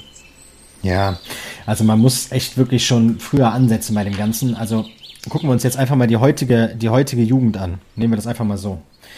Ähm, wenn ich in Schulen gehe und in Schulklassen hoffentlich bald wieder, fangen wir so bei der achten Klasse an und wirken präventiv auf die, auf die Kinder und Jugendlichen ein. Und zwar wie? Nicht mit wissenschaftlichen Aspekten, sondern einfach mit unserer Geschichte und unseren Lebenserfahrungen. Und die Kinder kleben an einem quasi wie so Kletten in dem Moment, weil sie einfach wirklich sich das zu Herzen nehmen, was da erzählt wird, weil wir das halt auch mit Emotionen natürlich erzählen. Bei mir kommen jedes Mal Emotionen hoch, wenn ich diese Geschichte erzähle, genauso wie, wie heute bei dir. Mhm. Und das ist halt einfach dieser, dieser, dieser Unterschied. Und deswegen muss dieser, muss man viel, viel früher damit anfangen, die Kinder dafür zu sensibilisieren für solche Themen. Ja. ja, das sehe ich genauso. Und jetzt im nächsten Step, natürlich, das ist so ein bisschen Teil 1 der Frage. ähm, wie, für wie viel, für wie sinnvoll hältst du das, dass Glücksspiel, Drogen, Alkohol, Alkohol ist es ja nicht, aber dass, dass man dass der Mechanismus sagt, wir verbieten das lieber komplett. Jetzt ist ja die Sache, wenn man etwas verbietet komplett, weckt das ja die Neugier, um es trotzdem auszuprobieren. Weil was verboten ist, ist ja, das weckt ja schon Neugieren. Mhm. Also ich würde es, also ganz verbieten, glaube ich, ist schlecht. Ja, also man, aber, ja, wie soll man das sagen? Ja, es ist natürlich, es ist, es ist ganz dünnes Eis, ne? Ja, es ist, es ist dünnes Eis. Ja. Also es muss einfach, ach, weiß ich nicht. Also die ganzen Kinder und Jugendlichen jetzt, weißt du, die werden ja auch zum Großteil verhätschelt und so weiter. Ja, diese werden kommen ganz früh in Kontakt mit mit mit äh, Computerspielen, mit Handy, mit mit weiß ich nicht was. Ne, äh, alles das, was irgendwie so Suchtpotenzial hat, das muss irgendwie schon eingedämmt werden. Aber ganz verboten, glaube ich nicht. Ja. Ich glaube, das wäre ja. der ganz falsche Weg. Ich glaube genau genau genau so genau so. Ich glaube, dass man dass erstens diejenigen, die die Verantwortung tragen, ähm, und zwar die Erziehungsberechtigten, sich selbst informieren über das, was da eigentlich passiert. Ähm, sei es jetzt Zocken, sei es, sei es ähm, Glücksspiel, seien es Substanzen. Also ich habe die Erfahrung gemacht, dass es beim Kiff, gerade beim Kiffen so, die, die meisten Jugendlichen, die so mit 12, 13, 14 anfangen, die kommen nach Hause, holen sich eine Backpfeife links und rechts ab, ja. ja. Und jetzt, jetzt frage ich dich ganz, was soll denn dieser Jugendliche jetzt lernen? Das fühlt sich gut an, aber zu Hause kriege ich aufs Maul. Was mache ich jetzt? Ja. Also, das ist ja, also ne, guck, bei mir war es ja auch so. Ne? Ich habe ja auch aufs Maul bekommen auf gut Deutsch und habe dann angefangen zu rebellieren. Und habe genau das Gegenteil gemacht. Und ich glaube, es sind noch nicht mal die Eltern, denen das beibringen müssen, sondern es fängt in der Schule an. In der Schule muss viel, viel mehr auf sowas der Fokus gelegt werden. Und zwar nicht vom wissenschaftlichen Aspektpunkt aus, sondern von dem Aspektpunkt aus, wie es wirklich ist. Und dann setzt da Menschen hin, die diese Scheiße durchhaben und den Kindern einfach sagen können, was denen schon passiert ist. Weil was schreckt denn ab? Ja, jetzt nehmen wir zum Beispiel mal diese Raucherkampagnen, wo irgendwann diese Bildchen drauf kam auf die Zigarettenpackung mit der, mit der, mit der, mit der, mit der verkohlten Lunge und so weiter. Und das wird Leute abgeschreckt haben, weil die einfach dann plötzlich gesehen haben, ach du Scheiße, nee, so eine Lunge will ich aber nicht. Danke, ich höre auf. So, und sowas, also es, es braucht halt so abschreckende Dinge, damit Menschen Sachen sein lassen. Nur mit dem mhm. erhobenen Zeigefinger kannst du da halt nicht kommen. Ne? Um, ja, bin ich bei dir. Und was ist mit denen, die sich der Gefahr dann bewusst sind und es trotzdem machen möchten? Das, das ist eine schwierige Frage. ja gut, was willst du mit denen, was willst du mit denen machen? Willst du es denen verbieten, dann machen sie es erst recht. Wenn du es denen erlaubst, ist auch scheiße. Also ich weiß nicht, das, deswegen frage ich dich. Ne? Das ist natürlich die Sache, die ich. Ich bin ja für, für Legalisierung von Substanzen zum Beispiel. Mhm. Nicht wegen der Kohle dahinter, sondern weil ich glaube, dass, dass die Illegalität viel mehr Schaden anrichtet als, als die Legalität, weil man halt niemand mit niemandem sprechen kann. Ähnlich mhm. wie beim ähnlich wie beim Spielen. Das ist doch ein Tabuthema. Du kannst mit niemandem darüber reden. Ähm, und wenn du mit jemandem darüber redest, dann sagen die, äh, dann, dann, kommen die mit Stigmata um die Ecke von, ja, hab dich mal nicht so. Ich habe auch schon mal 2.000, 3.000 verzockt. Äh, oder nehmen diese Thematik gar nicht richtig ernst. Und du hast es ja bei dir gesehen. Erst der Anwalt hat irgendwann gecheckt, als du richtig am Arsch warst, mhm. dass du, dass du eine Sucht hast. Ja. Ja, von dem, von dem Ansatzpunkt her ist das vollkommen richtig. Ja, sicher. Ne? Ich meine, alles, was, also gerade diese Illegalität, ja, ähm, jetzt mal von den, also auf Drogen betrachtet, ja, wie viel unreinen Stoff gibt es durch die, durch die äh, Illegalität? Ja, wie viel kriminelle Machenschaften werden gemacht? Wie viel Menschenleben kostet diese Illegalität? Und klar, wenn man es legal macht, ist auch der Anreiz des Verbotenen, der Anreiz des Illegalen weg. Und klar, dann wird natürlich auch mehr ein Augenmerk darauf gelegt, dass es halt sauberer Stoff ist, sagen wir einfach mal so. Und dass es halt einfach legal ist. Ja. Beim Spielen stelle ich es mir ein kleines bisschen schwieriger vor, ehrlich gesagt. Mhm. Weil so eine Fake-Identität, dass ich 18 bin, die mache ich mir in einer, in einer Minute. Ja, natürlich. Das siehst du doch jetzt schon an solchen Impfausweisen und so ein Kram, den es da alles schon gibt. Du kannst alles fälschen, wenn du willst. Ja, ähm, das ist wie mit dem, mit dem Online-Anmelden bei, bei den Online-Casinos. Du glaubst ja wohl nicht, nur weil da jetzt steht, nur noch äh, in Schleswig-Holstein bis zum 1.7., dass die anderen Casinos die Leute nicht. Also bitte, es kontrolliert auch keiner am Anfang, ob du 18 bist oder nicht. Du kannst dich auch mit 14 anmelden. Du kannst dir zwar kein Geld auszahlen lassen, aber du kannst dich anmelden. Also hier an die ganzen Hörer, meldet euch nicht an, wenn ihr nicht 18 seid. Also, also meldet euch gar nicht an am besten. Ähm, das ist halt, klar, es, du findest immer einen Weg, wenn, wenn du irgendwas erreichen willst, natürlich gibt es das. Und das dann zu legalisieren, irgendeiner Form, ich meine, das machen sie ja jetzt, die legalisieren, das Online-Glücksspiel wird jetzt legalisiert, äh, ja, aber mit ich, Grenzen. Ja. Ich sehe das, äh, ich sehe das hier allerdings, also nochmal ein bisschen, noch mal ein bisschen differenzierter. Ich glaube, dass dieses Online-Casino-Gaming, das ist wie Alkohol im Supermarkt kaufen. Das interessiert am Ende niemanden, wie viel du spielst oder wie viel du versäufst. Das ist die gleiche Sparte. Ich finde, man sollte dort Fachgeschäfte haben, also ob das nun äh, die, die nicht im Internet sind, damit geschultes Personal, das passiert ja leider beim Spielen auch nicht, aber eigentlich müsste dort jemand sitzen, der sagt, jo Digga, du hast gerade äh, 500 Euro verspielt in einer Hand. Tut mir leid, aber lass dich heute mal nicht weiterspielen. Richtig. Und das, genau das ist der richtige Ansatz. Und in Spielhallen, mal ganz ehrlich, mittlerweile passiert das in Spielhallen, glaube ich, auch schon ab und zu, ähm, dass das Personal daraus sensibilisiert wird, was die Spielsucht bedeutet und dass sie dann auch vermehrt ein Auge darauf haben sollten. Manchmal machen die das, manchmal nicht. Und gerade im Online-Bereich gibt's das halt genau nicht, wie du sagst. Und das ist richtig. Und da müsste angesetzt werden, dass halt bei der, dass es eine Verlustgrenze gibt sozusagen. Ja, aber das Problem ist, dann hast du bei dem einen Online-Casino die Verlustgrenze, bei dem anderen aber nicht. Das heißt, du kannst ja dann von Online-Casino zu Online-Casino weitergehen. Genauso wie du ja dann von Spielhalle zu Spielhalle gehst. Nur weil die eine dich nicht mehr lässt, heißt das ja nicht, dass du in der nächsten nicht mehr reinkommst. Das heißt, theoretisch müsste es dann ein Komplettsystem geben, wo halt dann im Online-Bereich gesagt wird, okay, der hat heute schon 500 Euro verloren, der ist gesperrt. Aber komplett. Der kann nirgendwo mehr rein. Register, ne? Ja, genau. Das müsste es geben. Es müsste in Deutschland ein zentrales Register geben, wo dann kommt, okay, mit einem Klick, zack, der ist jetzt gesperrt und das war's. Und deswegen kann er jetzt zum Beispiel einfach mal, weil er zu viel verloren hat, mal zwei Tage nicht mehr zocken. Ja, mhm. so. Und dann verliert das natürlich auch irgendwann den Anreiz, klar, weil da macht es ja auch keinen Spaß mehr.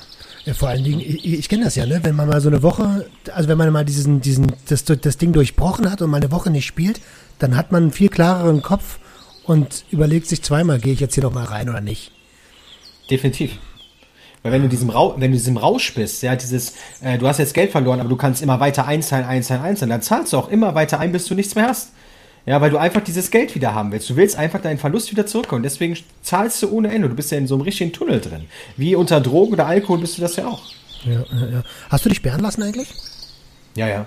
Aber auch das ist ja, das ist ja auch so ein Staatsakt mittlerweile. Also es ist ja, auch selbst dafür müsste es so, ein, so eine Einheit geben, wo du dich halt komplett sperren lassen kannst für alles. Du musst dich ja in jedem Scheiß, musst du dich selber irgendwie sperren. Stimmt. Pro jedes Online-Casino extra sperren. Ja. Ähm, und, also, und, und wenn du dann nochmal in Deutschland für offiziell für Spiel, äh, Spiel dich sperren lassen willst, musst du in eine Lottoannahmestelle oder in ein Casino gehen. Ja, genau. Ähm, ja, ja, ja. Das muss, aber, das muss alles, alles viel, viel mehr, viel, viel mehr kontrolliert werden, sowas, ne? Aber das ist halt einfach, da fehlt es halt auch so ein bisschen an in, in Interesse, glaube ich, weil wir reden hier immer noch von Steuergeldern nachher. Am Ende sind es immer noch die Steuergelder. Ja, und der, Spielsücht, der Spielsüchtige, der funktioniert ja in Anführungsstrichen noch und ist nicht wie der Drogensüchtige berauscht und kann vielleicht gar nicht mehr äh, sein, was weiß ich, seine Maschine führen oder so. Ja. Ähm, also jetzt mal aus Sicht des, des, des ahnungslosen Politikers, ja. ja. Ähm, aber die funktionieren halt beide nicht. Das muss man so ehrlicherweise auch sagen. Definitiv nicht, ne? Aber letztendlich ist es halt dann auch egal, ne? Das ist so, also da oben in der Politik. Aber das ist halt auch einfach, ne, auch so mein Ansatz und ich denke genauso deiner und äh, von all denen, die sich damit beschäftigen, die einfach jeden Tag Aufmerksamkeit darauf legen wollen, was diese Sucht beinhaltet und dass es halt einfach auch Menschen sind und Menschenleben und ja, dass, dass davon gar keiner egal ist. Ja, und Steuergeldern hin oder her, aber ey, ganz ehrlich, Sascha, ich, äh, ich, äh, ich habe gerade auf die Uhr geguckt, wir sind schon über eine Stunde dabei. Oh. Ähm, alle, alles cool. So, das äh, ist ja, das float hier und ich habe äh, eine Menge dazugelernt und möchte nochmal sagen, danke für, für, für, die, für die Einblicke in dein Leben. Ähm, ich beende so immer die Episoden mit so ein, zwei Sachen, die ich immer bringe. Ähm, eine von denen ist, wenn du dich selber in deiner Vergangenheit anrufen könntest, irgendwann, du weißt, was kommt. Mhm. Ähm, wann würdest du dich anrufen und was würdest du dir sagen? Ich würde mich in dem Moment anrufen, als ich äh, mit 22 an diesem einen Abend oder an diesem einen Morgen die Diskothek verlassen habe und mich entschieden habe, in dieses Tag- und Nachtcafé zu gehen. Ich würde mich anrufen und würde sagen, Sascha, du gehst jetzt mal schön zum Hauptbahnhof und setzt dich dahin. Und dann machst du fucking nochmal deinen Führerschein und kannst dann immer nach Hause fahren, wann du möchtest. Aber du gehst bestimmt jetzt nicht in dieses Tag- und Nachtcafé. Was hätte denn der 22-jährige Sascha gesagt? Alles klar. der, der 22-jährige Sascha hätte wahrscheinlich gesagt, aber ich bin doch viel zu müde. Und dann hätte ich gesagt, danach hat keiner gefragt. Geh. so. Okay, verstehe, verstehe. Und, und, und, ähm, und wenn du noch einen Tipp hast für die, für die Hörerschaft, die wirklich aus allen möglichen Bereichen kommt. Äh, Angehörige, Selbstbetroffene oder einfach nur Interessierte. Was würdest du mit deiner Erfahrung als, als, als Tipp geben? Redet offen und ehrlich miteinander. Sucht euch jemanden, mit dem ihr offen und ehrlich sprechen könnt. Und vergrabt euch nicht. Ja, vergrabt euch nicht. Ihr seid da nicht alleine, egal in welcher Form, egal ob als Angehöriger oder als Süchtiger selber. Egal mit welchen Substanzen oder auch nicht. Kein Mensch ist alleine und jeder Mensch verdient Hilfe und jeder Mensch bekommt auch Hilfe. Und die größte Hilfe ist es, wenn du jemanden hast, mit dem du offen sprechen kannst und den wirst du finden. Definitiv. Boom, was für ein geiles Schlusswort.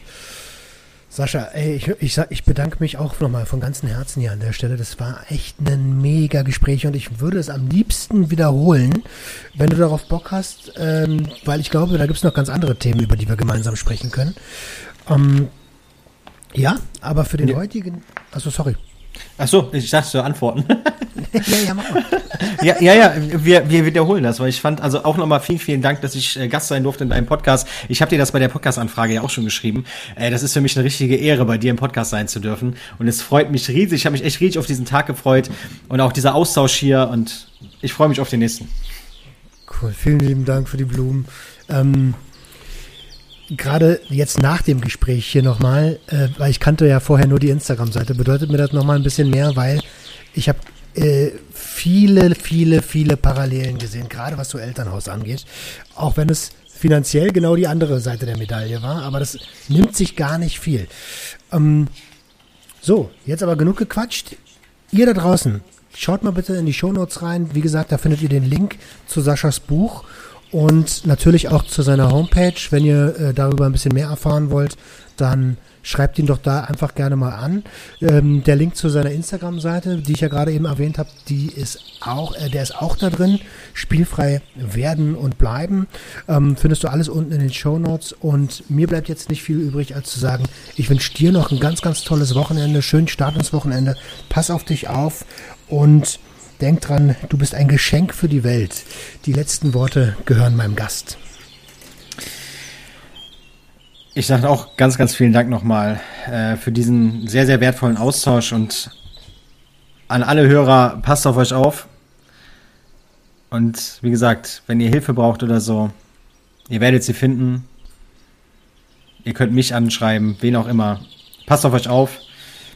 Und ich schenke mal ganz viel Liebe raus. Sauber. Die kommt garantiert an. Macht's gut da draußen. Ciao, ciao.